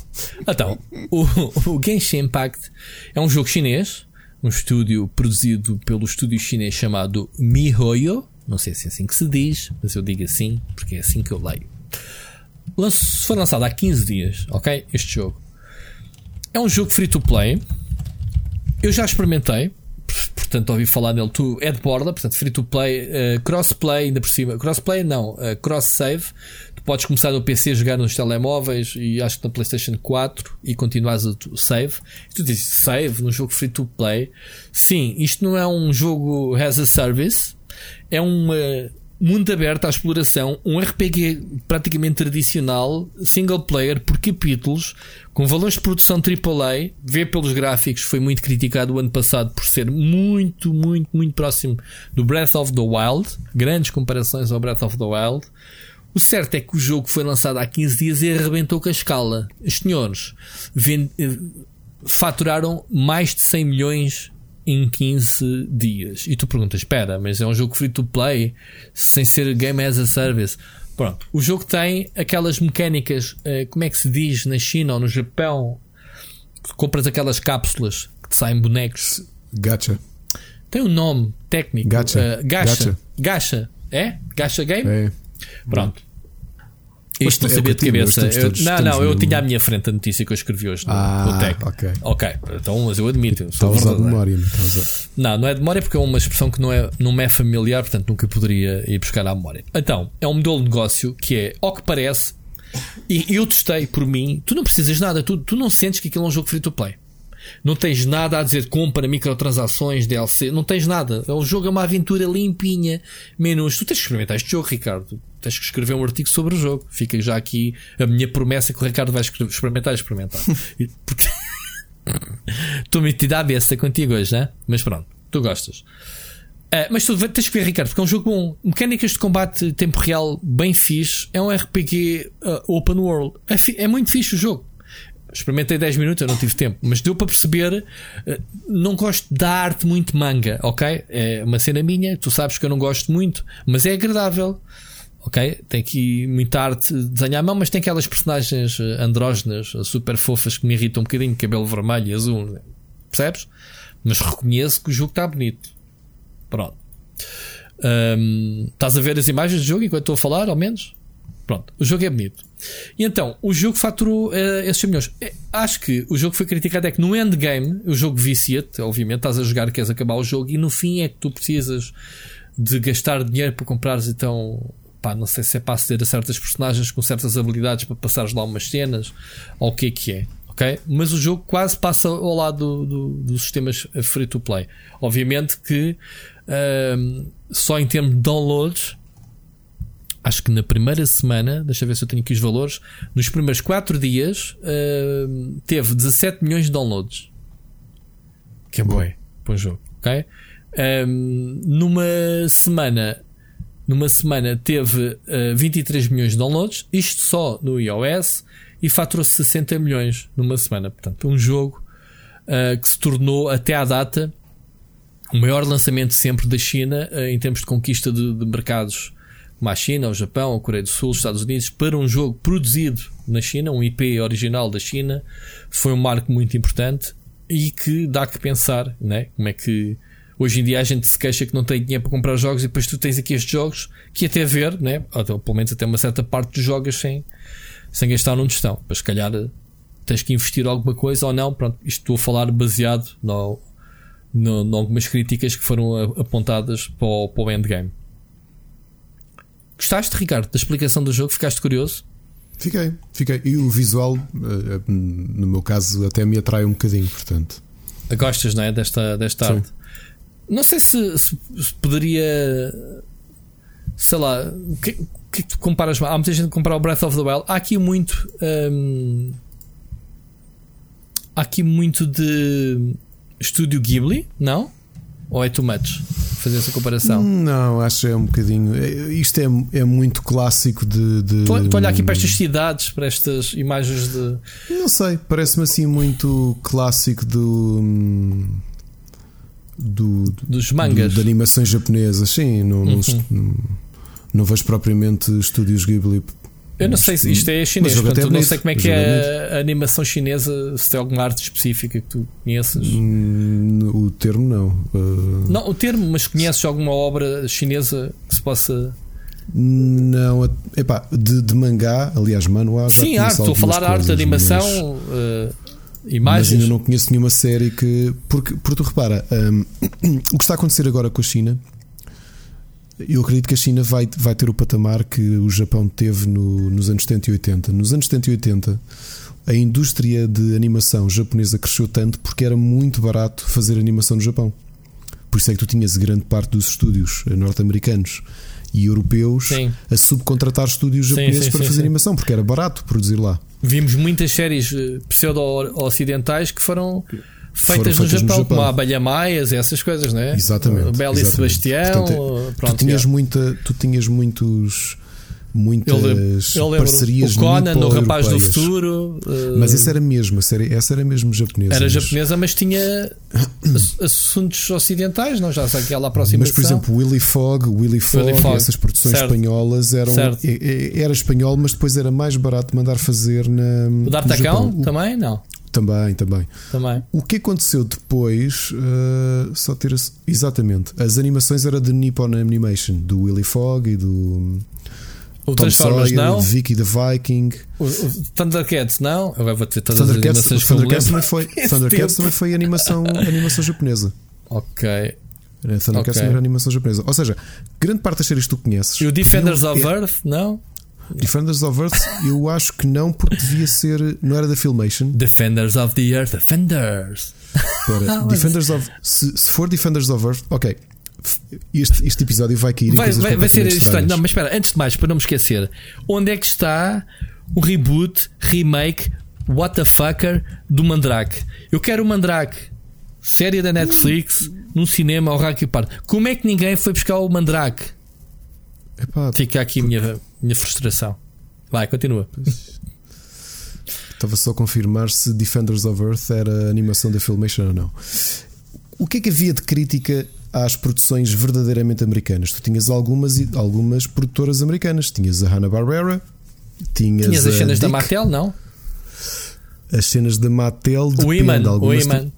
Não, o He-Man era Filmation, ok? A Filmation realmente teve um grande sucesso nos anos 80, dominou com Masters of the Universe, com Brave Star, com She-Ra. Ghostbusters, a She-Ra, um, com Flash Gordon, a série também era da Filmation. O que é que é o problema? Se tu, se tu fizeres um. um- se, se fores à tua memória ou se fores rever, o grande problema que as, as animações americanas tinham, pensa também na Hanna-Barbera e a própria Disney nas longas-metragens cometeu esse erro, é que usava demasiado stock footage. Ou seja, as séries, Uhum, uhum. Muito para serem mais baratas de fazer. eh, tinham muito stock footage, ou seja, se tu olhares para um Masters of the Universe, o He-Man está sempre a correr na mesma direção, com a mesma Certo. animação. Certo, é? certo, certo, certo, certo. O-. Fazia muito copy-paste das cenas e isso, não é? Exato, muito copy-paste mesmo, que era para ser mais barato. Por isso é Tu que tu tá- depois comparas com séries que estavam com uma animação mais potente, tipo Thundercats, porque Thundercats era, era uma produção de estúdios japoneses, ou seja, era mais barato ter aquela malta a produzir hardcore. Ahm, Estavas-me a dizer para eu ir lembrar-me, eu só tinha RTP 1 e 2, não tinha mais nada. Portanto, tudo o que eu vi foi aí. Era o que me chegava. Portanto, malta mais, mais da minha idade deve se lembrar disso. Já não apanhaste, te- não, Ricardo? Tu claro que só lembres. apanhei. Apanhaste. já estava, eu já estava a chegar ao liceu quando apareceu a SIC. Pronto, está bem, desculpa lá, puto. Puto. Continua. Porque não te esqueças também que os Transformers originalmente são uma linha de brinquedos japonesa. Antes da Hasbro ter comprado, aquilo era da Takara, eram brinquedos da Takara. Então, isso, Esta cara é, isso é pai um rip-off do. dos. dos. Que os GoBots? Os Pá, GoBots sei lá, eles é- têm tanta coisa de robô, epá, não sei, dos Gundam, né? Como é que se chama essa porcaria? Gundam. O, o- o conceito era diferente. A Takara, quando inventou os bonecos, era, era uma mistura. Tinha uma linha que tinham criado nos anos 70 chamada Diaclone, que, hum, e era unida com outro que era o Microman, que se bem me lembro, depois foi, foi adaptado para Micronauts. A Marvel chegou a ter uma série de. de Já não sei. De cómics que era baseada em, em brinquedos. Mas o que eu estava a dizer, isto podemos fazer um episódio só sobre animação dos anos 80 ou e 70 porque, e 90. Podemos, mas eu faço porque- isso de forma passiva, vou-te só ouvir. E aí, vou curtir. Pronto. E o que é estava-te a dizer? O Japão era muito barato. A realidade é que tu, nos anos 80, os estúdios começaram a crescer muito e a própria economia japonesa era a segunda economia mais importante do mundo, não é? A seguir aos Estados Unidos. E, e o próprio Japão começou a fazer. Isto é, é engraçado, ou seja, o país onde fazias outsourcing passou a fazer outsourcing para a Coreia e posteriormente para a China. Porque era mais barato fazer na Coreia e na China do que fazer no Japão. Estás a perceber? E o que acontece? Isso permitiu, se, se tu desenvolveste a indústria de animação e muito, por teres muito outsourcing eh, de trabalho ocidental para o Japão, e realmente a indústria de animação japonesa neste momento é incomparável com qualquer outra, não existe nenhuma que, que se chegue ao pé deles. Eles começaram a subcontratar coreanos e chineses e agora esse- esses segmentos também estão a crescer. Portanto, se calhar daqui a uns anos vais ver uma linha muito. tu já tens alguma linha chinesa, mas ainda não forte o suficiente para, digo eu, para identificar tipo, epá, isto Por é acaso, quando eu morri, o pessoal diz isso: tenho uma linha chinesa que eu cerro os olhos e ninguém me vê. eu também não tenho olhos, também somos assim. Aliás, foi por isso é que fizemos o podcast juntos. É Exatamente. E é Enfim. isso. Epá, estamos aqui a esticar-nos para quem é que já é uma hora e 35 ainda nem chegámos às sugestões. Vamos ouvir aqui a mensagem do, do Isto Wolf. é, vamos, mas isto é, é, é o que eu digo, malta. Isto foi o podcast até agora mais uh, estranho e divertido sempre. Eu acho que não me divertia a fazer, Ricardo, com todo o respeito também, com os temas que a gente trazia. Pá, estamos fresquinhos ainda por cima. E eu não dormi assim tanto, mas estou fresquinho. Não, eu não estou, eu fisicamente não estou fresco, pelo contrário. Eu acho que levei foi aqui um boost. Não sei se foi alguma coisa que se foi ali ao bocado ou assim, mas eu estou, não sei. É lá está. É quando a gente carrega no rec para gravar e acontece. Eu estou muito Exato. cansado. Eu não dormi esta noite com algumas preocupações de trabalho, não, não, não tive uma boa noite de sono, como é normal, costumo abster, desta vez não. Mas pronto, para aqui estamos, é outro, é outro filme uh, abster-me. Vamos já ouvir a mensagem do Wolf, que o Wolf tem-nos enviado mensagens. Não sabemos hoje será o Wolf do passado, o Wolf do futuro. Eu não ouvi a mensagem, Ricardo, portanto vai ser, mas desconfio que vamos ter aqui storyline com o Wolf, digo eu. A outra foi muito divertida, lembras-te? Da mensagem é do Wolf. Um, e já agora aproveita a mensagem do Wolf para dizer: malta, quem quiser mandar mensagens, já metemos o link no Twitter. Um, já temos, temos o link no, no podcast. Mandem-nos mensagens, participem. O podcast torna-se muito mais divertido, obviamente, quando são vocês a mandarem mensagens, a dizer qualquer coisa, a sugerirem um assunto. Portanto, vamos ver. Podemos ter aqui mais um assunto para estarmos aqui meia hora ou não a debater. Eu não sei, não ouvi a mensagem. Vamos lá então a ver. Wolf. Como é que é, Ruizão? Ruizão e Ricardão. Está tudo bom? Malta, eh, é o Wolf do passado novamente. É o seguinte, esta está a ser a terceira vez que eu estou a tentar gravar a mensagem porque através do Anchor, no telemóvel, já consegui lá chegar, através do link que vocês deixaram no Twitter, mas aquilo chega aos 20 e tal segundos e para e eu fico a olhar para o telefone. É assim, avançando. Eu estou no décimo. No décimo não. Sim, décimo, décimo sexto. Uh, décimo sexto episódio da segunda temporada. Estou-me a rir porque estou a olhar ali para o rádio. Diz ali Animal Crossing, é o título do episódio. Parece que esta temporada é toda de Animal Crossing só, mas pronto. Whatever. O que é que se passa? Um, vocês estão, falaram no Bill Gates eu fiquei com a sensação, pelo menos o Rui, fiquei com a sensação que não, não tinha bem a noção da grandeza de Bill Gates. Eu não falo por causa da Microsoft. Queria deixar aqui uh, uma sugestão que é verem o documentário, se ainda não viram, que está na Netflix, uh, Inside Bill Brain, ok? Dentro do cérebro do lado do homenzinho. Homenzão, porque ele, pá, muita gente não tem noção do quão importante ele é, a existência dele para a humanidade e o quanto ele fez e está e continua a fazer para, para, para, portanto, para a humanidade. E queria deixar a sugestão, acho que é quase obrigatório toda a gente assistir aquilo, porque ele está num patamar eh, pá, igualável a, a, grandes génios que já, que já apareceram, que já apareceram ao longo da história. Outra coisa, Jimmy Fallon. O Ricardo disse que não sabe como é que alguém gosta de Jimmy Fallon. Eu digo o contrário, não sei como é que o Ricardo não gosta. Não, ninguém tem que gostar de tudo e não somos todos iguais, mas eh, pá, o Jimmy Fallon, atenção, ele é um artista completo, é um artista que é eh, tanto ator como músico, entertainer, o homem tem muita arte ali dentro, pá. Se calhar eh, procurar um bocadinho mais sobre o percurso dele ajudava a perceber também melhor como é que ele é.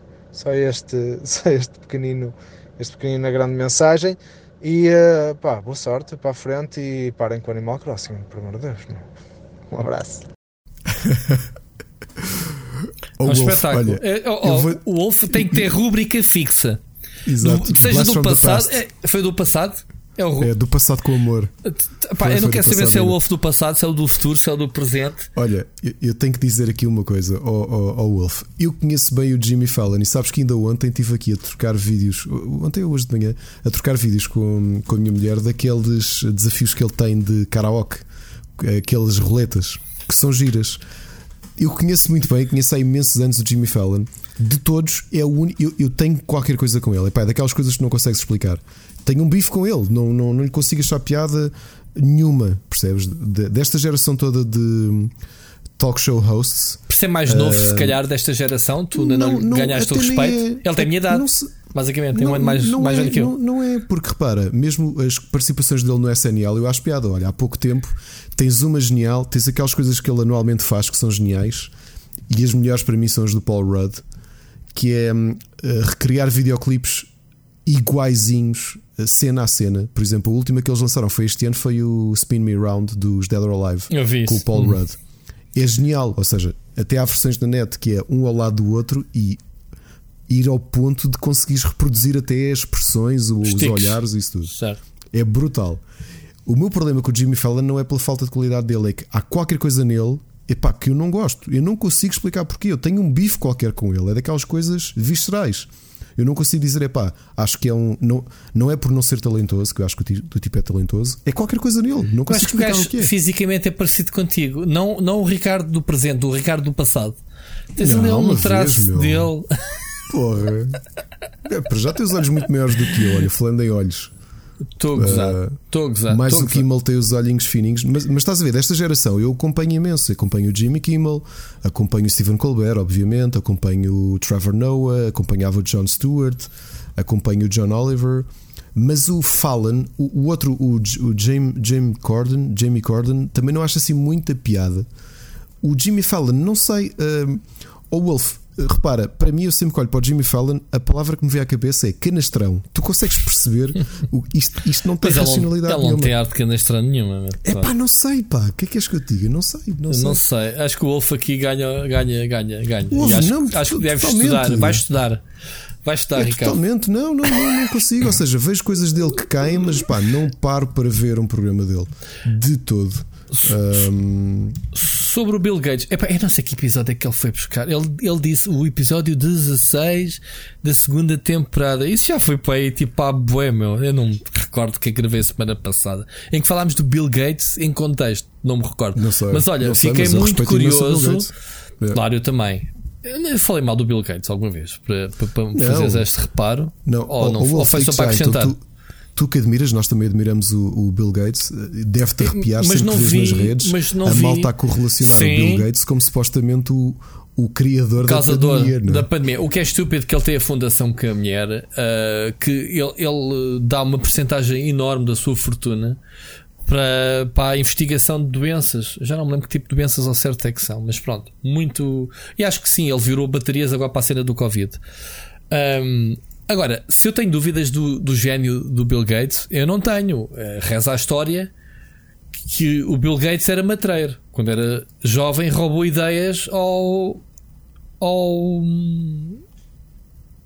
Já está a falhar a bateria. Ao Wozniak? Ao Wozniak ou Steve não, Jobs? O, o Steve Jobs. O Wozniak era sócio dele. Um, ao Steve Jobs. Portanto, ele e o Steve Jobs andaram sempre ali com a cena do, por exemplo. Mas tu achas que o Steve Jobs também não era matreiro? Era, era, era. Não era, ah, era, não, era, era. Ingênuos, então não era, sim, mas pronto. É a única coisa que eu conheço assim do lado mais perverso do Bill Gates. Mas olha, que essa, essa eu não conheço esse documentário, eu vou vê-lo.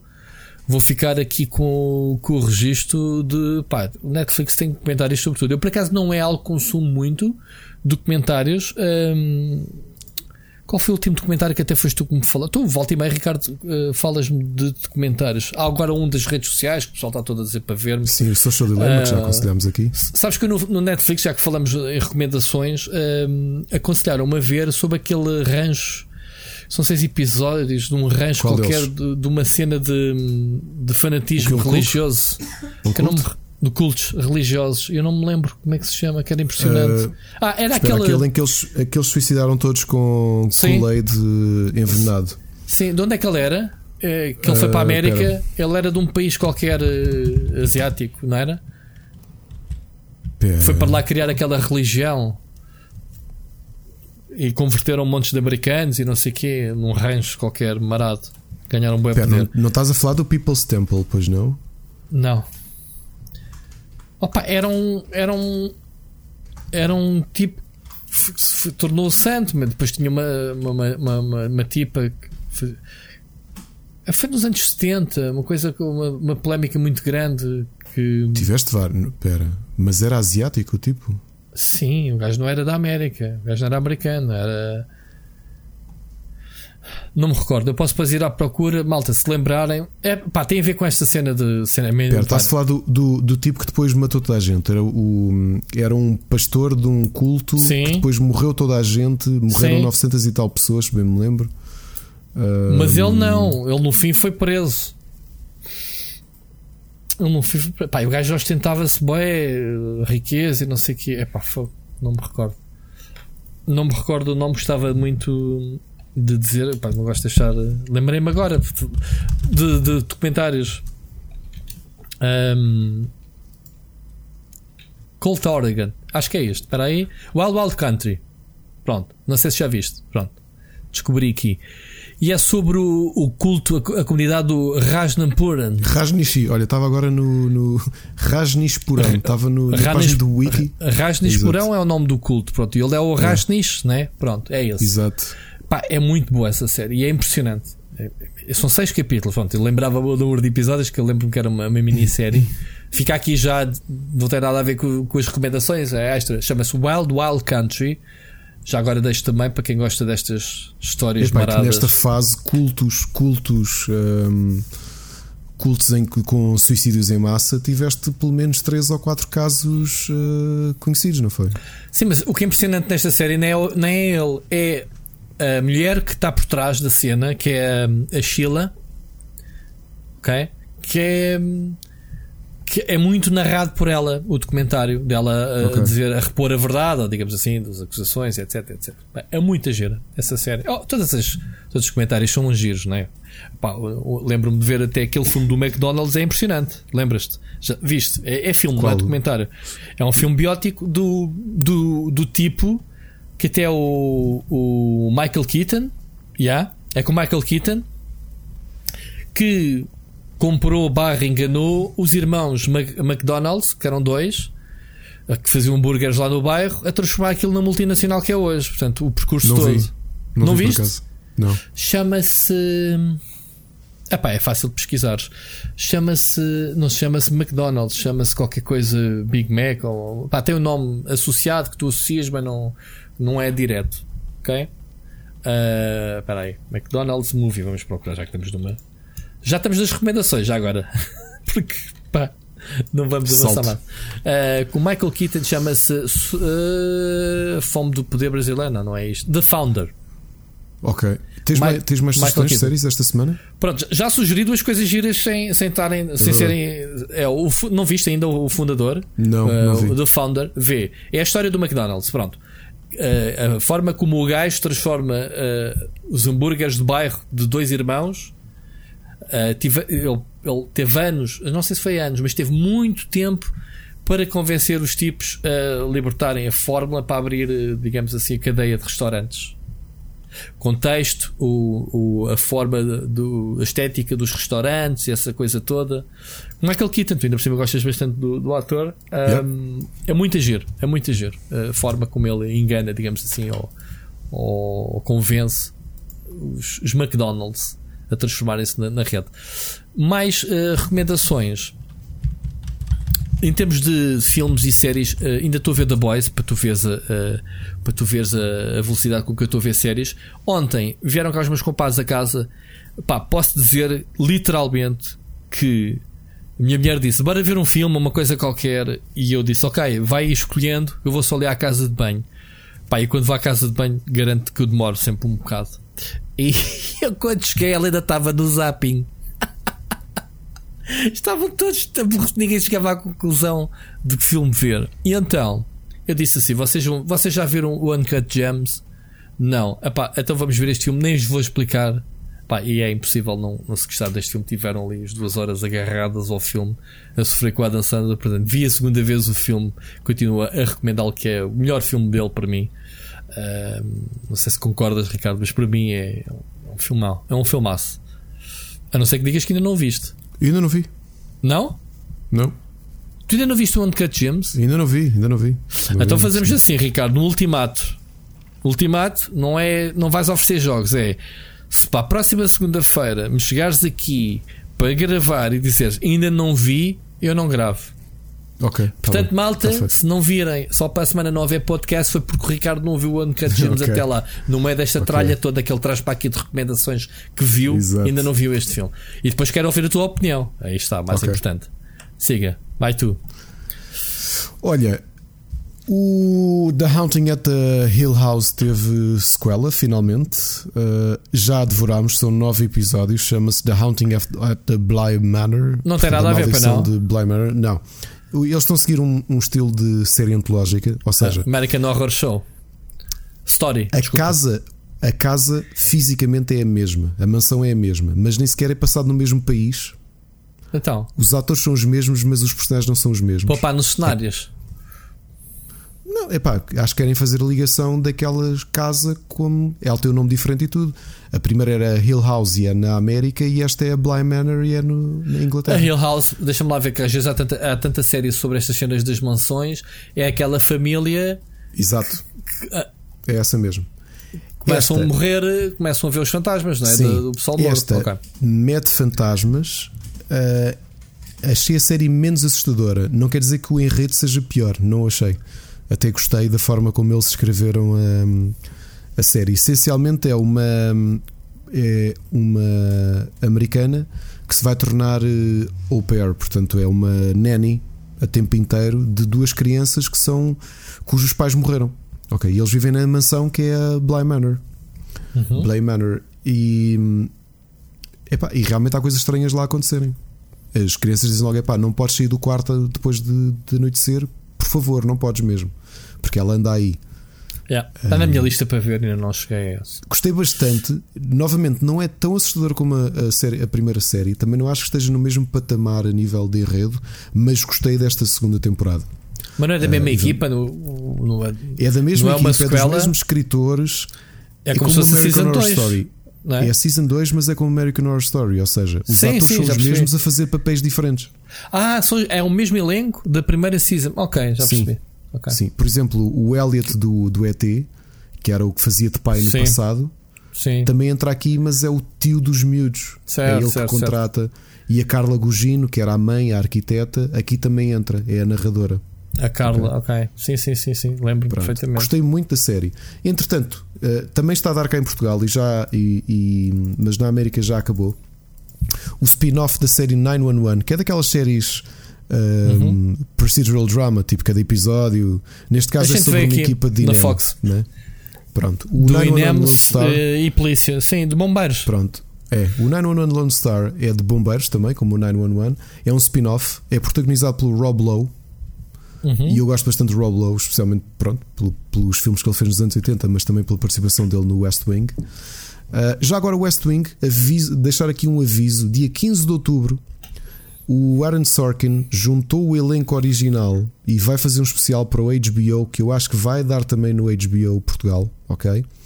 Que é West Wing, não é um episódio de reunião, é um episódio especial em palco, ok? Gravado durante a pandemia. Uhum. Eles foram para, uma, para um palco de um teatro e foram fazer um episódio especial. Não é spoiler, porque a série também já acabou há 15 anos. O John Spencer, que era um dos protagonistas, que era o Chief of Staff do presidente, o ator morreu na última temporada e o personagem morreu também, da pela mesma forma, foi ataque cardíaco. E quem vai substituí-lo é o ator que faz de Randall no This Is Us, o Sterling K. Brown, ok? E portanto, tudo o resto, o elenco é o mesmo. O Martin Sheen a fazer de presidente, o ah, Josh Brantford, Josh Brantford, não é? A fazer de Bra- Bradley Brantford. Ah, agora está- está-me a falhar o nome. Ok, o, o elenco Não. volta todo, o Rob Lowe inclusivamente. Mas Não. voltando aqui, isto é dia 15. Mas o, elenco do daqui- 911 eh, aparece? Não, do West Wing. West Wing. West Wing. ah, Eu do West Wing, um- desculpa. Ah, fizeste a Ok. ponte, desculpa, ainda estava no, no Lone Star. 911 Ok. Lone Star são 10 episódios, é um spin-off da série 911, é protagonizado pelo Rob Lowe. Ele é um bombeiro que era uh, que esteve uh, na- no- no- nas operações de salvamento do- das Torres Gêmeas. Ele era de Nova York e os bombeiros todos da divisão dele morreram. Então ele teve que em Nova York, ele teve de refazer uma corporação de bombeiros em Nova York. E Essa série não é com a, com a Liv Tyler? é com a Liv Tyler também. ah, Exato, é- vês, o Wikipedia não, não, não engana. É também com o Liv Tyler. E então o que acontece? Uh, há um acidente no Texas e uma divisão, uma corporação inteira de bombeiros morre num acidente no. Olha, uma coisa irónica até comentei com a Ana. Pá, um acidente que foi exatamente o que aconteceu em Beirute. Que era uma fábrica de estrume, hum. uma fábrica de, de, de, fertilizante, aliás, com uhum. nitratos, que há um incêndio e aquilo rebenta e, uma violência. os bombeiros morrem todos.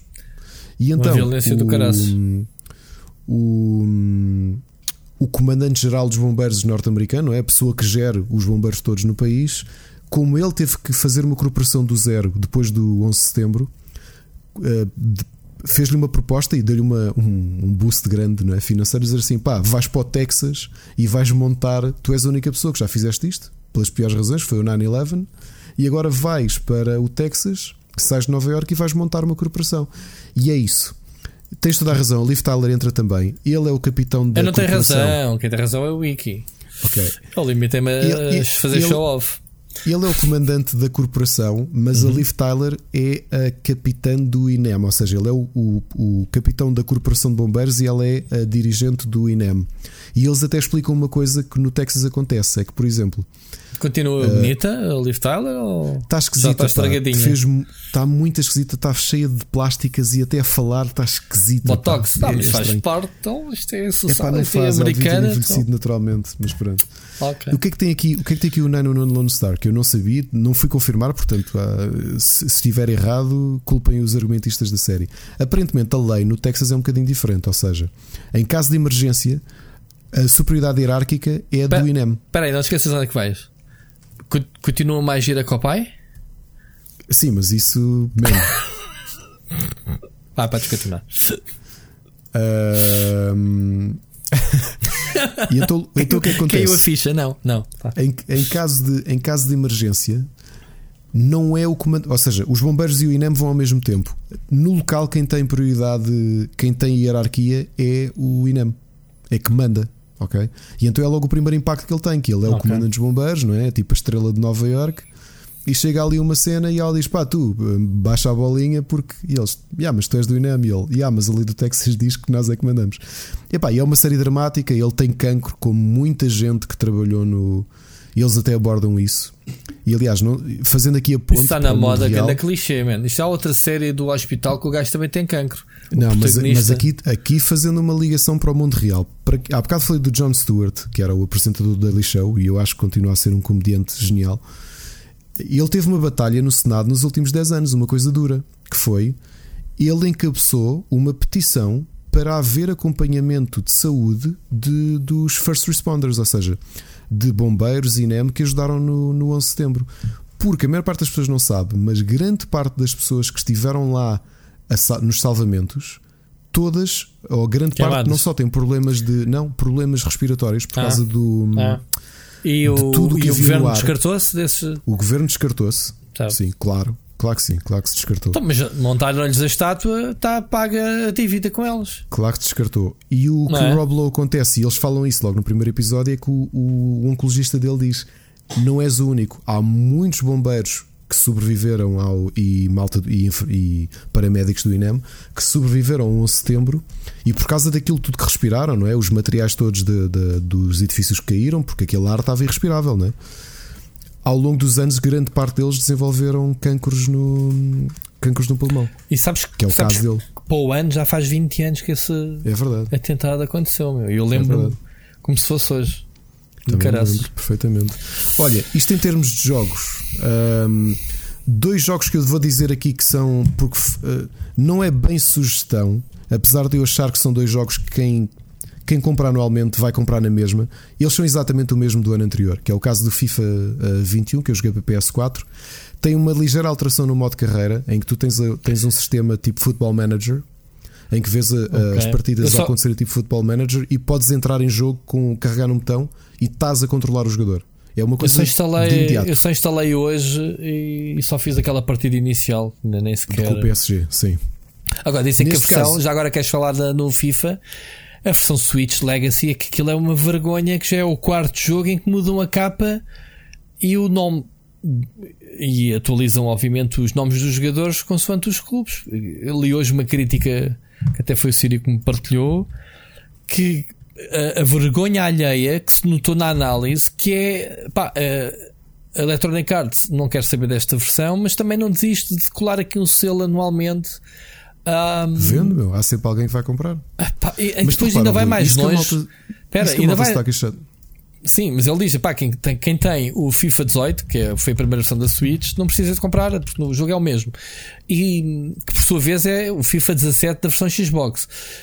Um, ele diz que, coincidência ou não, sem querer levantar a teoria da conspiração, misteriosamente com o lançamento do FIFA 21, da loja da Switch digital desapareceram as versões 20, 19 e 18. Ou seja, quem quer comprar, compra esta. Não vai descarregar as outras. Pronto, o que é estranho. Mas diz, diz, Ricardo. Epá, estava-te a dizer é que, tirando essa alteração e pequenos tweaks, epá, eu joguei muito FIFA 20 com o meu filho e, epá, e tirando o logotipo, parece-nos a jogar o mesmo jogo. Ou seja, agora o, o, o, o FIFA Ultimate Team tu podes jogar em co-op, continuas a ter saquetas, continuas a ter isso tudo. O modo carreira tem realmente esta coisa engraçada, tipo Football Manager, em que tu podes entrar e sair do jogo, ou seja, passas daquele ecrã 2D com bolinhas para estares em campo assim, com estalar dedos. Essa Sim, parte está gira. A Electronic já teve bom, bom Football Manager alternativo. Eh, eu gostava, na altura o, era mais acessível. O FIFA Manager, não era assim que se chamava? FIFA Manager, é isso, era, é isso, é isso. Epá, eu não tenho, uh, não tenho a opinião realmente do FIFA. Pronto, instalei hoje, joguei, ganhei, já agora, 4-2 3-2 com o Paris Saint-Germain, aquele jogo inicial de, de, de, de, para te aferir a tua qualidade de jogo, para te aconselhar em, em dificuldade, é que, tu, é que tu vais jogar. Mas siga. E o NBA? Está igual também? O NBA é a mesma coisa. Eu, eu, foi o que eu disse nas duas análises: é que são jogos num ano esquisito, num ano atípico, em mudança de geração.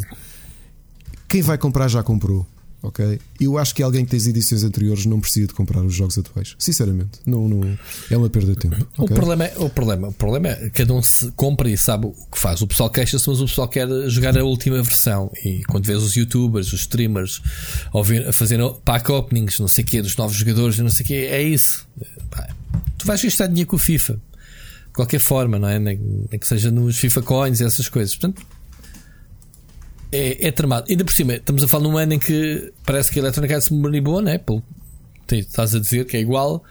Num ano em que a Konami pronto, é, marcou passo, com a única versão que temos do PES ano é uma patch, que se calhar até foi a cena mais honesta e assertiva de fazer. Sim, também acho. E, e a Electronic Arts lança um título de manutenção dizendo e prometendo que eh, a versão da próxima geração já agora é de borla. Para quem comprou o FIFA para a PlayStation 4 e Xbox One, vai poder fazer a atualização gratuita. Espera-se novidades de próxima geração. Será que é para este ano ou não? Será que é para o FIFA de 22? Não sei. Olha, ou seja, tenho... ah, dá, dá a sensação que esta é tipo a despedida desta geração e pronto, é o que há. Siga, o que é que tens mais para a gente? Entretanto, uh, indies, tenho aqui umas quantas coisas. Primeiro tenho o Flip On, que é um jogo da Plugin Digital, uhum. que é um, epá, um puzzle game daqueles arcade, mas com um twistzinho muito engraçado e muito desafiante. Tenho estado aqui a fazer um, um, a passar a campanha com o meu filho. O que é que isto faz? É o habitual, tu tens que unir peças da mesma cor, não é? No, no ecrã, tipo puzzle bubble, whatever, ok? São quadrados da mesma cor. Com a pequena diferença que tu só podes fazer flip na horizontal, em duas peças. Tens de trocá-las de posição. Aqui a dificuldade, realmente tens a física a agir, tens umas peças que precisas de. Ou seja, na prática é muito semelhante a alguns jogos de arcade que, que fizeram, mas eles conseguiram construir aqui um desafio crescente e interessante com uma mecânica simples, que é tudo o que podes fazer, não podes deixar aqui peças nenhumas, tudo o que podes fazer é trocar de posição uh, peças horizontalmente, duas. É isso. Agora, entrando aqui. Uh, nos... Isto é o flip-on, não é? Flip-on, sim. Excalibur, depois de ter tido o Shopkeep e o Shopkeep 2, eh, que foram um, um sucesso moderado, um, portanto, dois jogos em que não só temos um, controlamos uma loja, como temos de uma loja medieval para heróis medievais, como temos de craftar as nossas próprias coisas.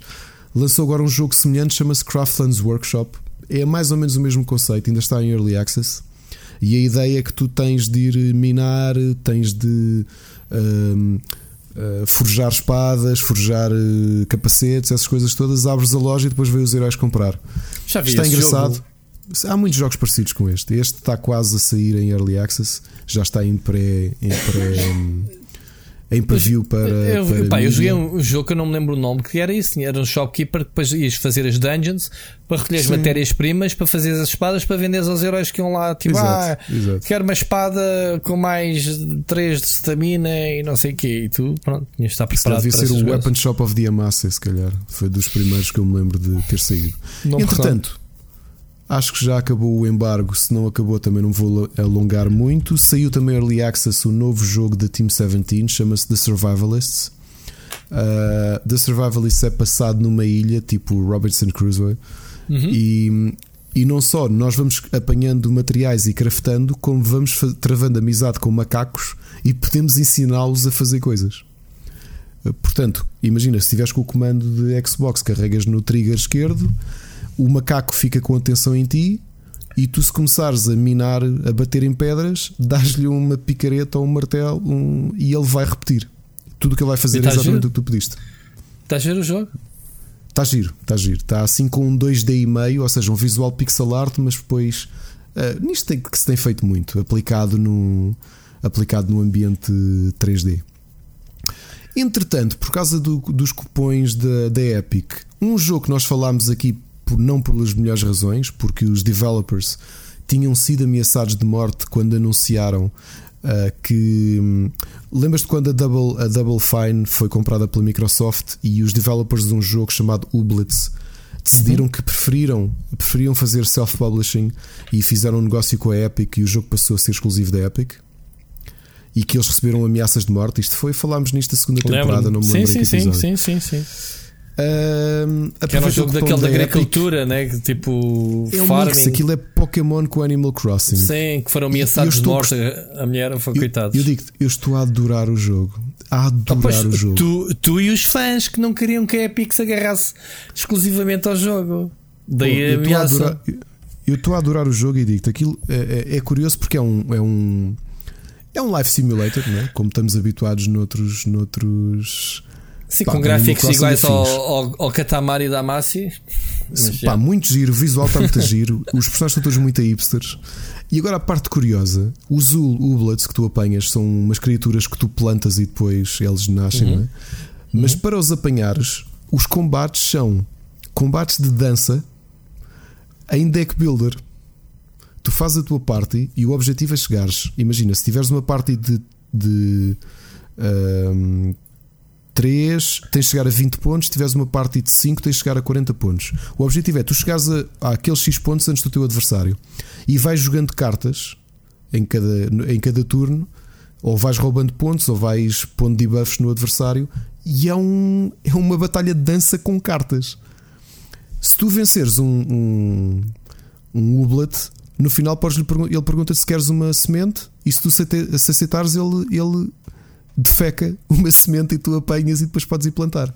Feca, Ele caga-te uma semente, pronto. É, É, isso quer dizer. Faz mesmo, faz. Tu apanhas Pode ser um gold nugget. E a cena engraçada é que, por Isso exemplo, é, tu isso é no papilão. combater- Tu viste, tu viste o papilão? Vi, claro. Então, o, Então, o- Havia o- a personagem do, do Dustin Hoffman. Era o, o gajo que engoliu montes de dinheiro antes de entrar para a prisão. Yeah. Então, sempre que, que era preciso, o gajo ia lá dizer: Olha, precisamos de X dinheiro. E o gajo ia à casa de banho, tipo Yeah. multibanco. Não, tem mais ou menos Olha, isso. Só que e o que é que o jogo tem de engraçado é que, primeiro, tu para fazeres combates, eh, os Ublets com quem te cruzas pedem-te comida específica. Ou seja, não é como no Pokémon ou outros jogos do género que tu podes combater sempre te apetecer. Ali não. Ali tu tens de gastar recursos para entrar em combate. Para depois evoluir os teus Ublets. Eles não evoluem propriamente, sobem de nível e desbloqueiam cartas novas. E o resto é o habitual: é plantar coisas, é eh, recolher, então, fazer Ricardo. missões, é melhorar a cidade. Isso está melhor que o Pokémon. Está melhor que o vontade. Pokémon. Não? Está melhor que o Pokémon, sim. Diz lá, diz Epá, lá. É melhor que o Está melhor que o Pokémon. Pokémon. Tá, é melhor que o Pokémon. Aliás, O Ricardo disse que pessoal, o jogo é melhor que o Pokémon. Se querem um selling point, eu digo-vos: Ublets, apesar de estar em early access e faltar conteúdo, Diz lá outra vez. O Blitz é melhor que Pokémon. Ublets é melhor que Pokémon. como jogo é melhor que. Pokémon, garantidamente. Agora, se eu gosto mais do universo do Blitz ou de Pokémon, gosto mais do universo de Pokémon. Agora, como jogo, como jogo, o Blitz dá 100 a 0 ao Pokémon, mas assim. Aliás, tomara o Pokémon ter metade da profundidade de mecânica do, do Blitz. Ok? Pronto. Pessoal da O. Concentra, pessoal da Concentra, o Ricardo está aqui eh, a dizer heresias, a falar mal de, de Pokémon. Eu Portanto, não estou a falar concentra. mal, estou a ser realista. Não enviar mais jogos para o Ricardo. Concentra. Vai, Outra vez. segue. Outra vez. Vão, vão queixar ao pessoal que eu conheço da Pessoal, Concentra que tu vais ver. O Blitz, eu digo-vos uma coisa: quem tiver curiosidade, o jogo é exclusivo da Epic, como sabem. Ele é um cruzamento entre Animal Crossing e Pokémon com um visual Ah, eu- muito hipster. Eu ia, eu ia eu esperava que tu dissesse como é um jogo exclusivo da Epic, era um cruzamento de Pokémon com Fortnite. Bolas. Mas era giro, era giro. E portanto é o meu grande conselho. Aliás, eu não sei se ainda vou, vou dar uma perninha ao Ublets assim que desligarmos a. A seguir, gravação. mete já a correr enquanto acabamos aqui o fim Não quero, não quero. do resto das A cenas. nível de música, não tenho sugestões de álbuns esta semana. Parece que foi uma. Olha, foi a semana. Depois de uma semana tão forte como a da semana passada, em que saiu Bon Jovi, saiu, sei lá, tudo Ainda e não vi, já coisa. saiu mesmo. Tem que ir ouvir. Ah. E, e ouve-se alguma coisa? Uh, bon Jovi? Ou é. Eu gostei, gostei do álbum. Pronto, não, já não é Bon Jovi dos anos 80, mas eles já não são Bon Jovi dos anos Mas tem 80. assim algum single que vai passar na rádio que a gente vai ficar todos malucos? E as meninas também? Ou não? Por isso? Não sei, não sei se. se Diga isto que é a para, para ver se diga a minha dinheiro se vale a pena ou não. Queria só partilhar convosco que tive aqui uma experiência do, do mundo antes do Covid, que foi que fiz aqui uma surpresa que foi oferecer assim que puseram. Eu, eu não, eu não sou especial fã de Evanescence, a, a- a Ana é mais fã de, muito mais fã de Evanescence do que eu. Banda mais Até que o- irritante sempre, mas pronto. Do- das poucas coisas que eu ouvi até foi, foi ela que me pôs a ouvir e volta e meia partilha comigo coisas da Emily. Uhum. E assim que puseram à venda bilhetes de Evanescence, eu fui à Vorten comprar bilhetes. Agora pós-Covid ou antes? foi, foi na quinta-feira passada. Ah, então foi pós-Covid. Ok. Ou seja, na quinta puseram ah, os bilhetes à venda e eu fui E vem- logo porque eles estavam. e vem cá estavam a- quando? Vem dia, E- hã? Vem dia 10 de outubro de 2021. Ah, 10 de outubro de 2021, mais ou menos na quarta vaga. Ou seja, não aprendeste nada com, com os bilhetes que ficaste sem eles na. Ainda não fiquei, eles foram passado. todos adiados, ainda não só perdi os da Hum, Anátema. Mas aqui uma coisa curiosa é que foi duas coisas que foi ir comprar um bilhete para um concerto novo, foi uma coisa que já não faço há muito tempo Ah, e fui fisicamente E à foste loja à comprar. Vorten. Quer dizer, sites, estávamos a falar um bocado da transformação digital para nada. Não, eu digo porquê. Eu digo porquê. Não, aqui tem uma explicação. Eu abri a Ticketline Ah, E aqui, e aqui tenho que fazer este aviso. Tic- eu sei que eles cobram taxas, mas eles nem sequer discriminam as taxas que estão a cobrar. Os bilhetes vão ficar 90 euros, ok? 90 euros. Com as taxas que a Ticketline meteu, ficava a 99,80. Eu ia pagar 10 euros a mais só para comprar os- o bilhete online. ah, portanto, tu vendeste a tua condição de presidiário por causa de Covid por 20 euros, dois bilhetes, não é? Não, por 9,60€. por 20 euros tiveste- 9,60€. Então, mas compraste um ou dois bilhetes?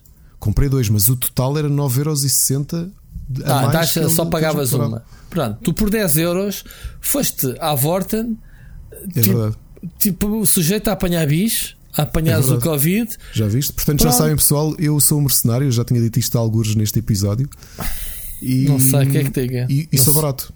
Não sei o que é que diga, por 10 euros. Então quer dizer, se eu te pagar o almoço, que vai custar mais que 10 euros, não vais Não almoçar vou, aqui comigo? não vou não, não, porque eu tenho que tirar a máscara.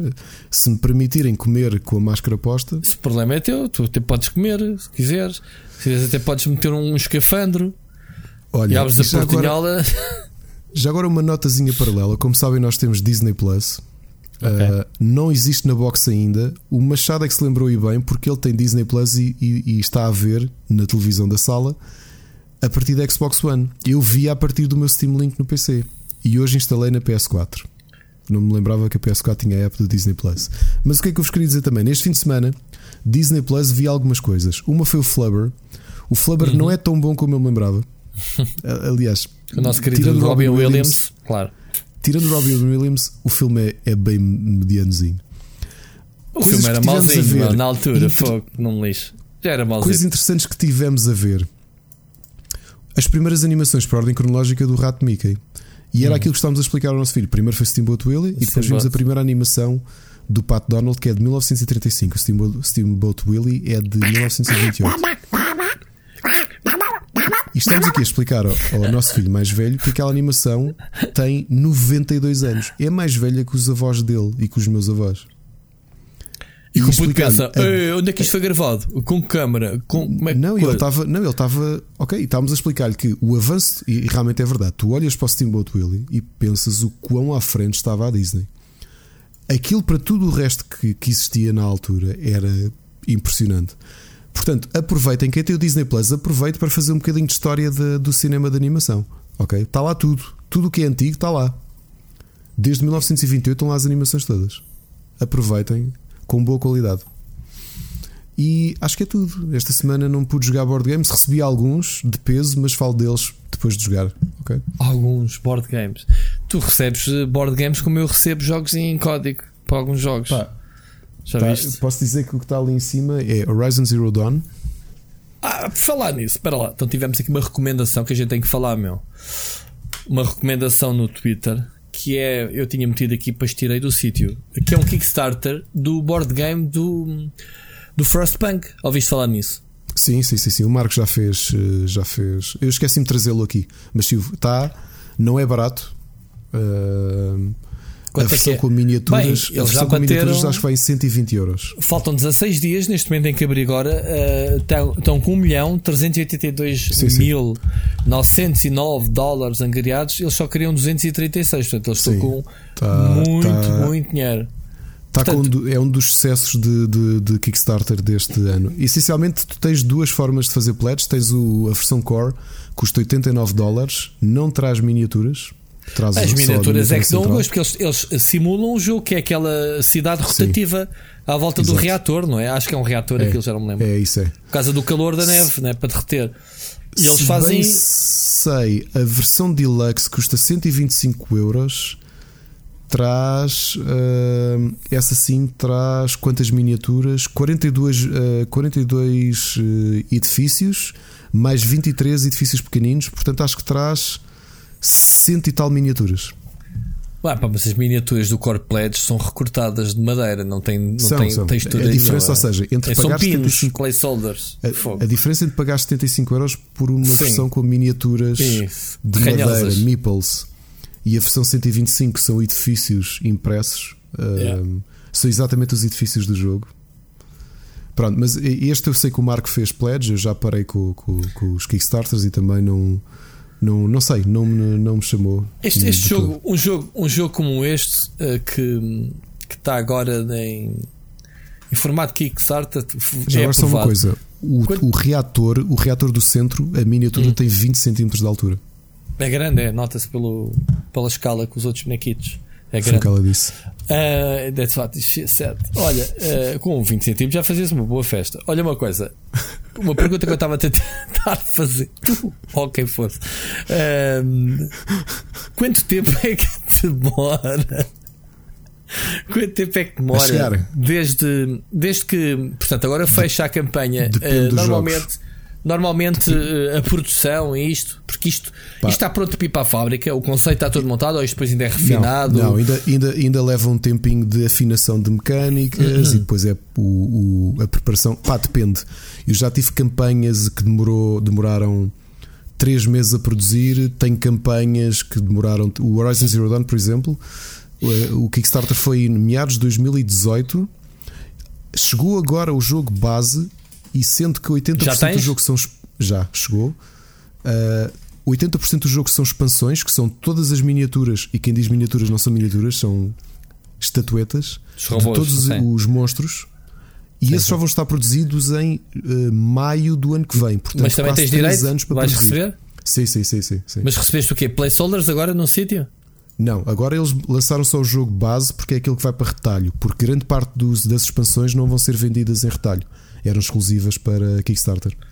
Espera lá, mas, seja, mas, mas, tu estás a dizer que as estatuetas não fazem parte do jogo, só pertencem às expansões? Não, o, o jogo base traz uh, os monstros mais pequeninos.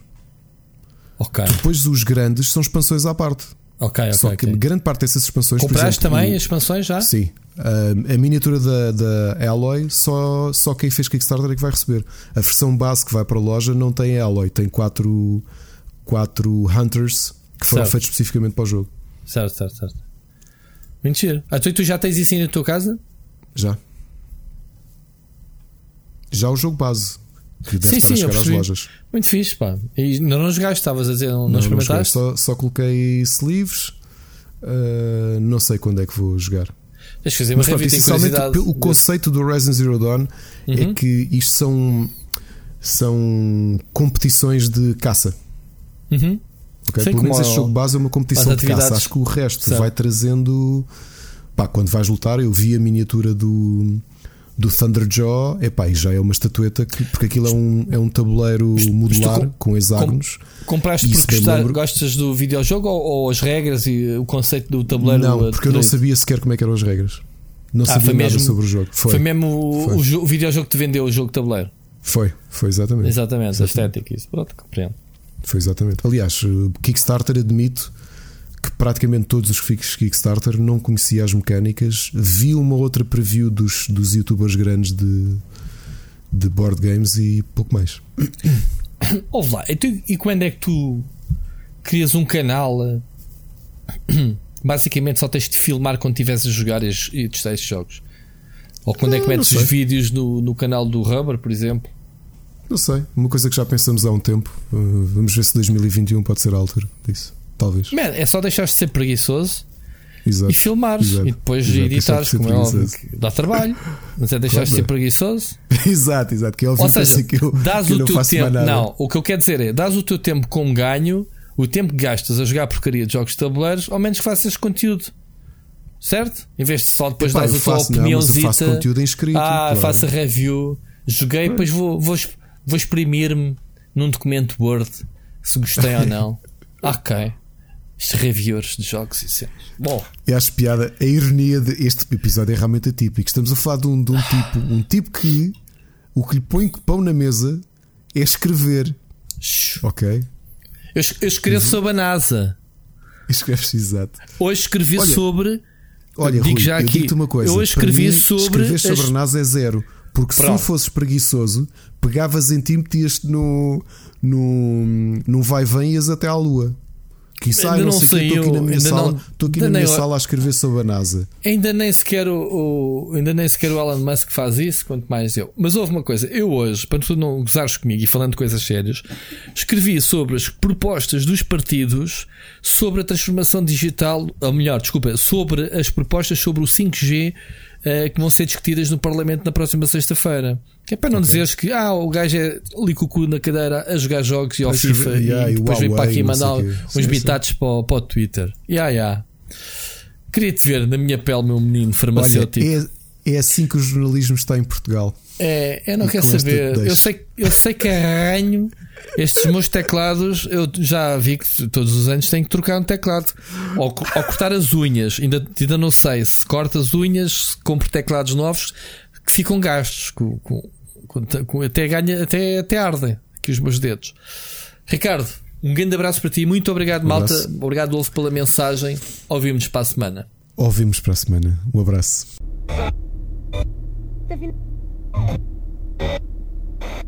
Okay.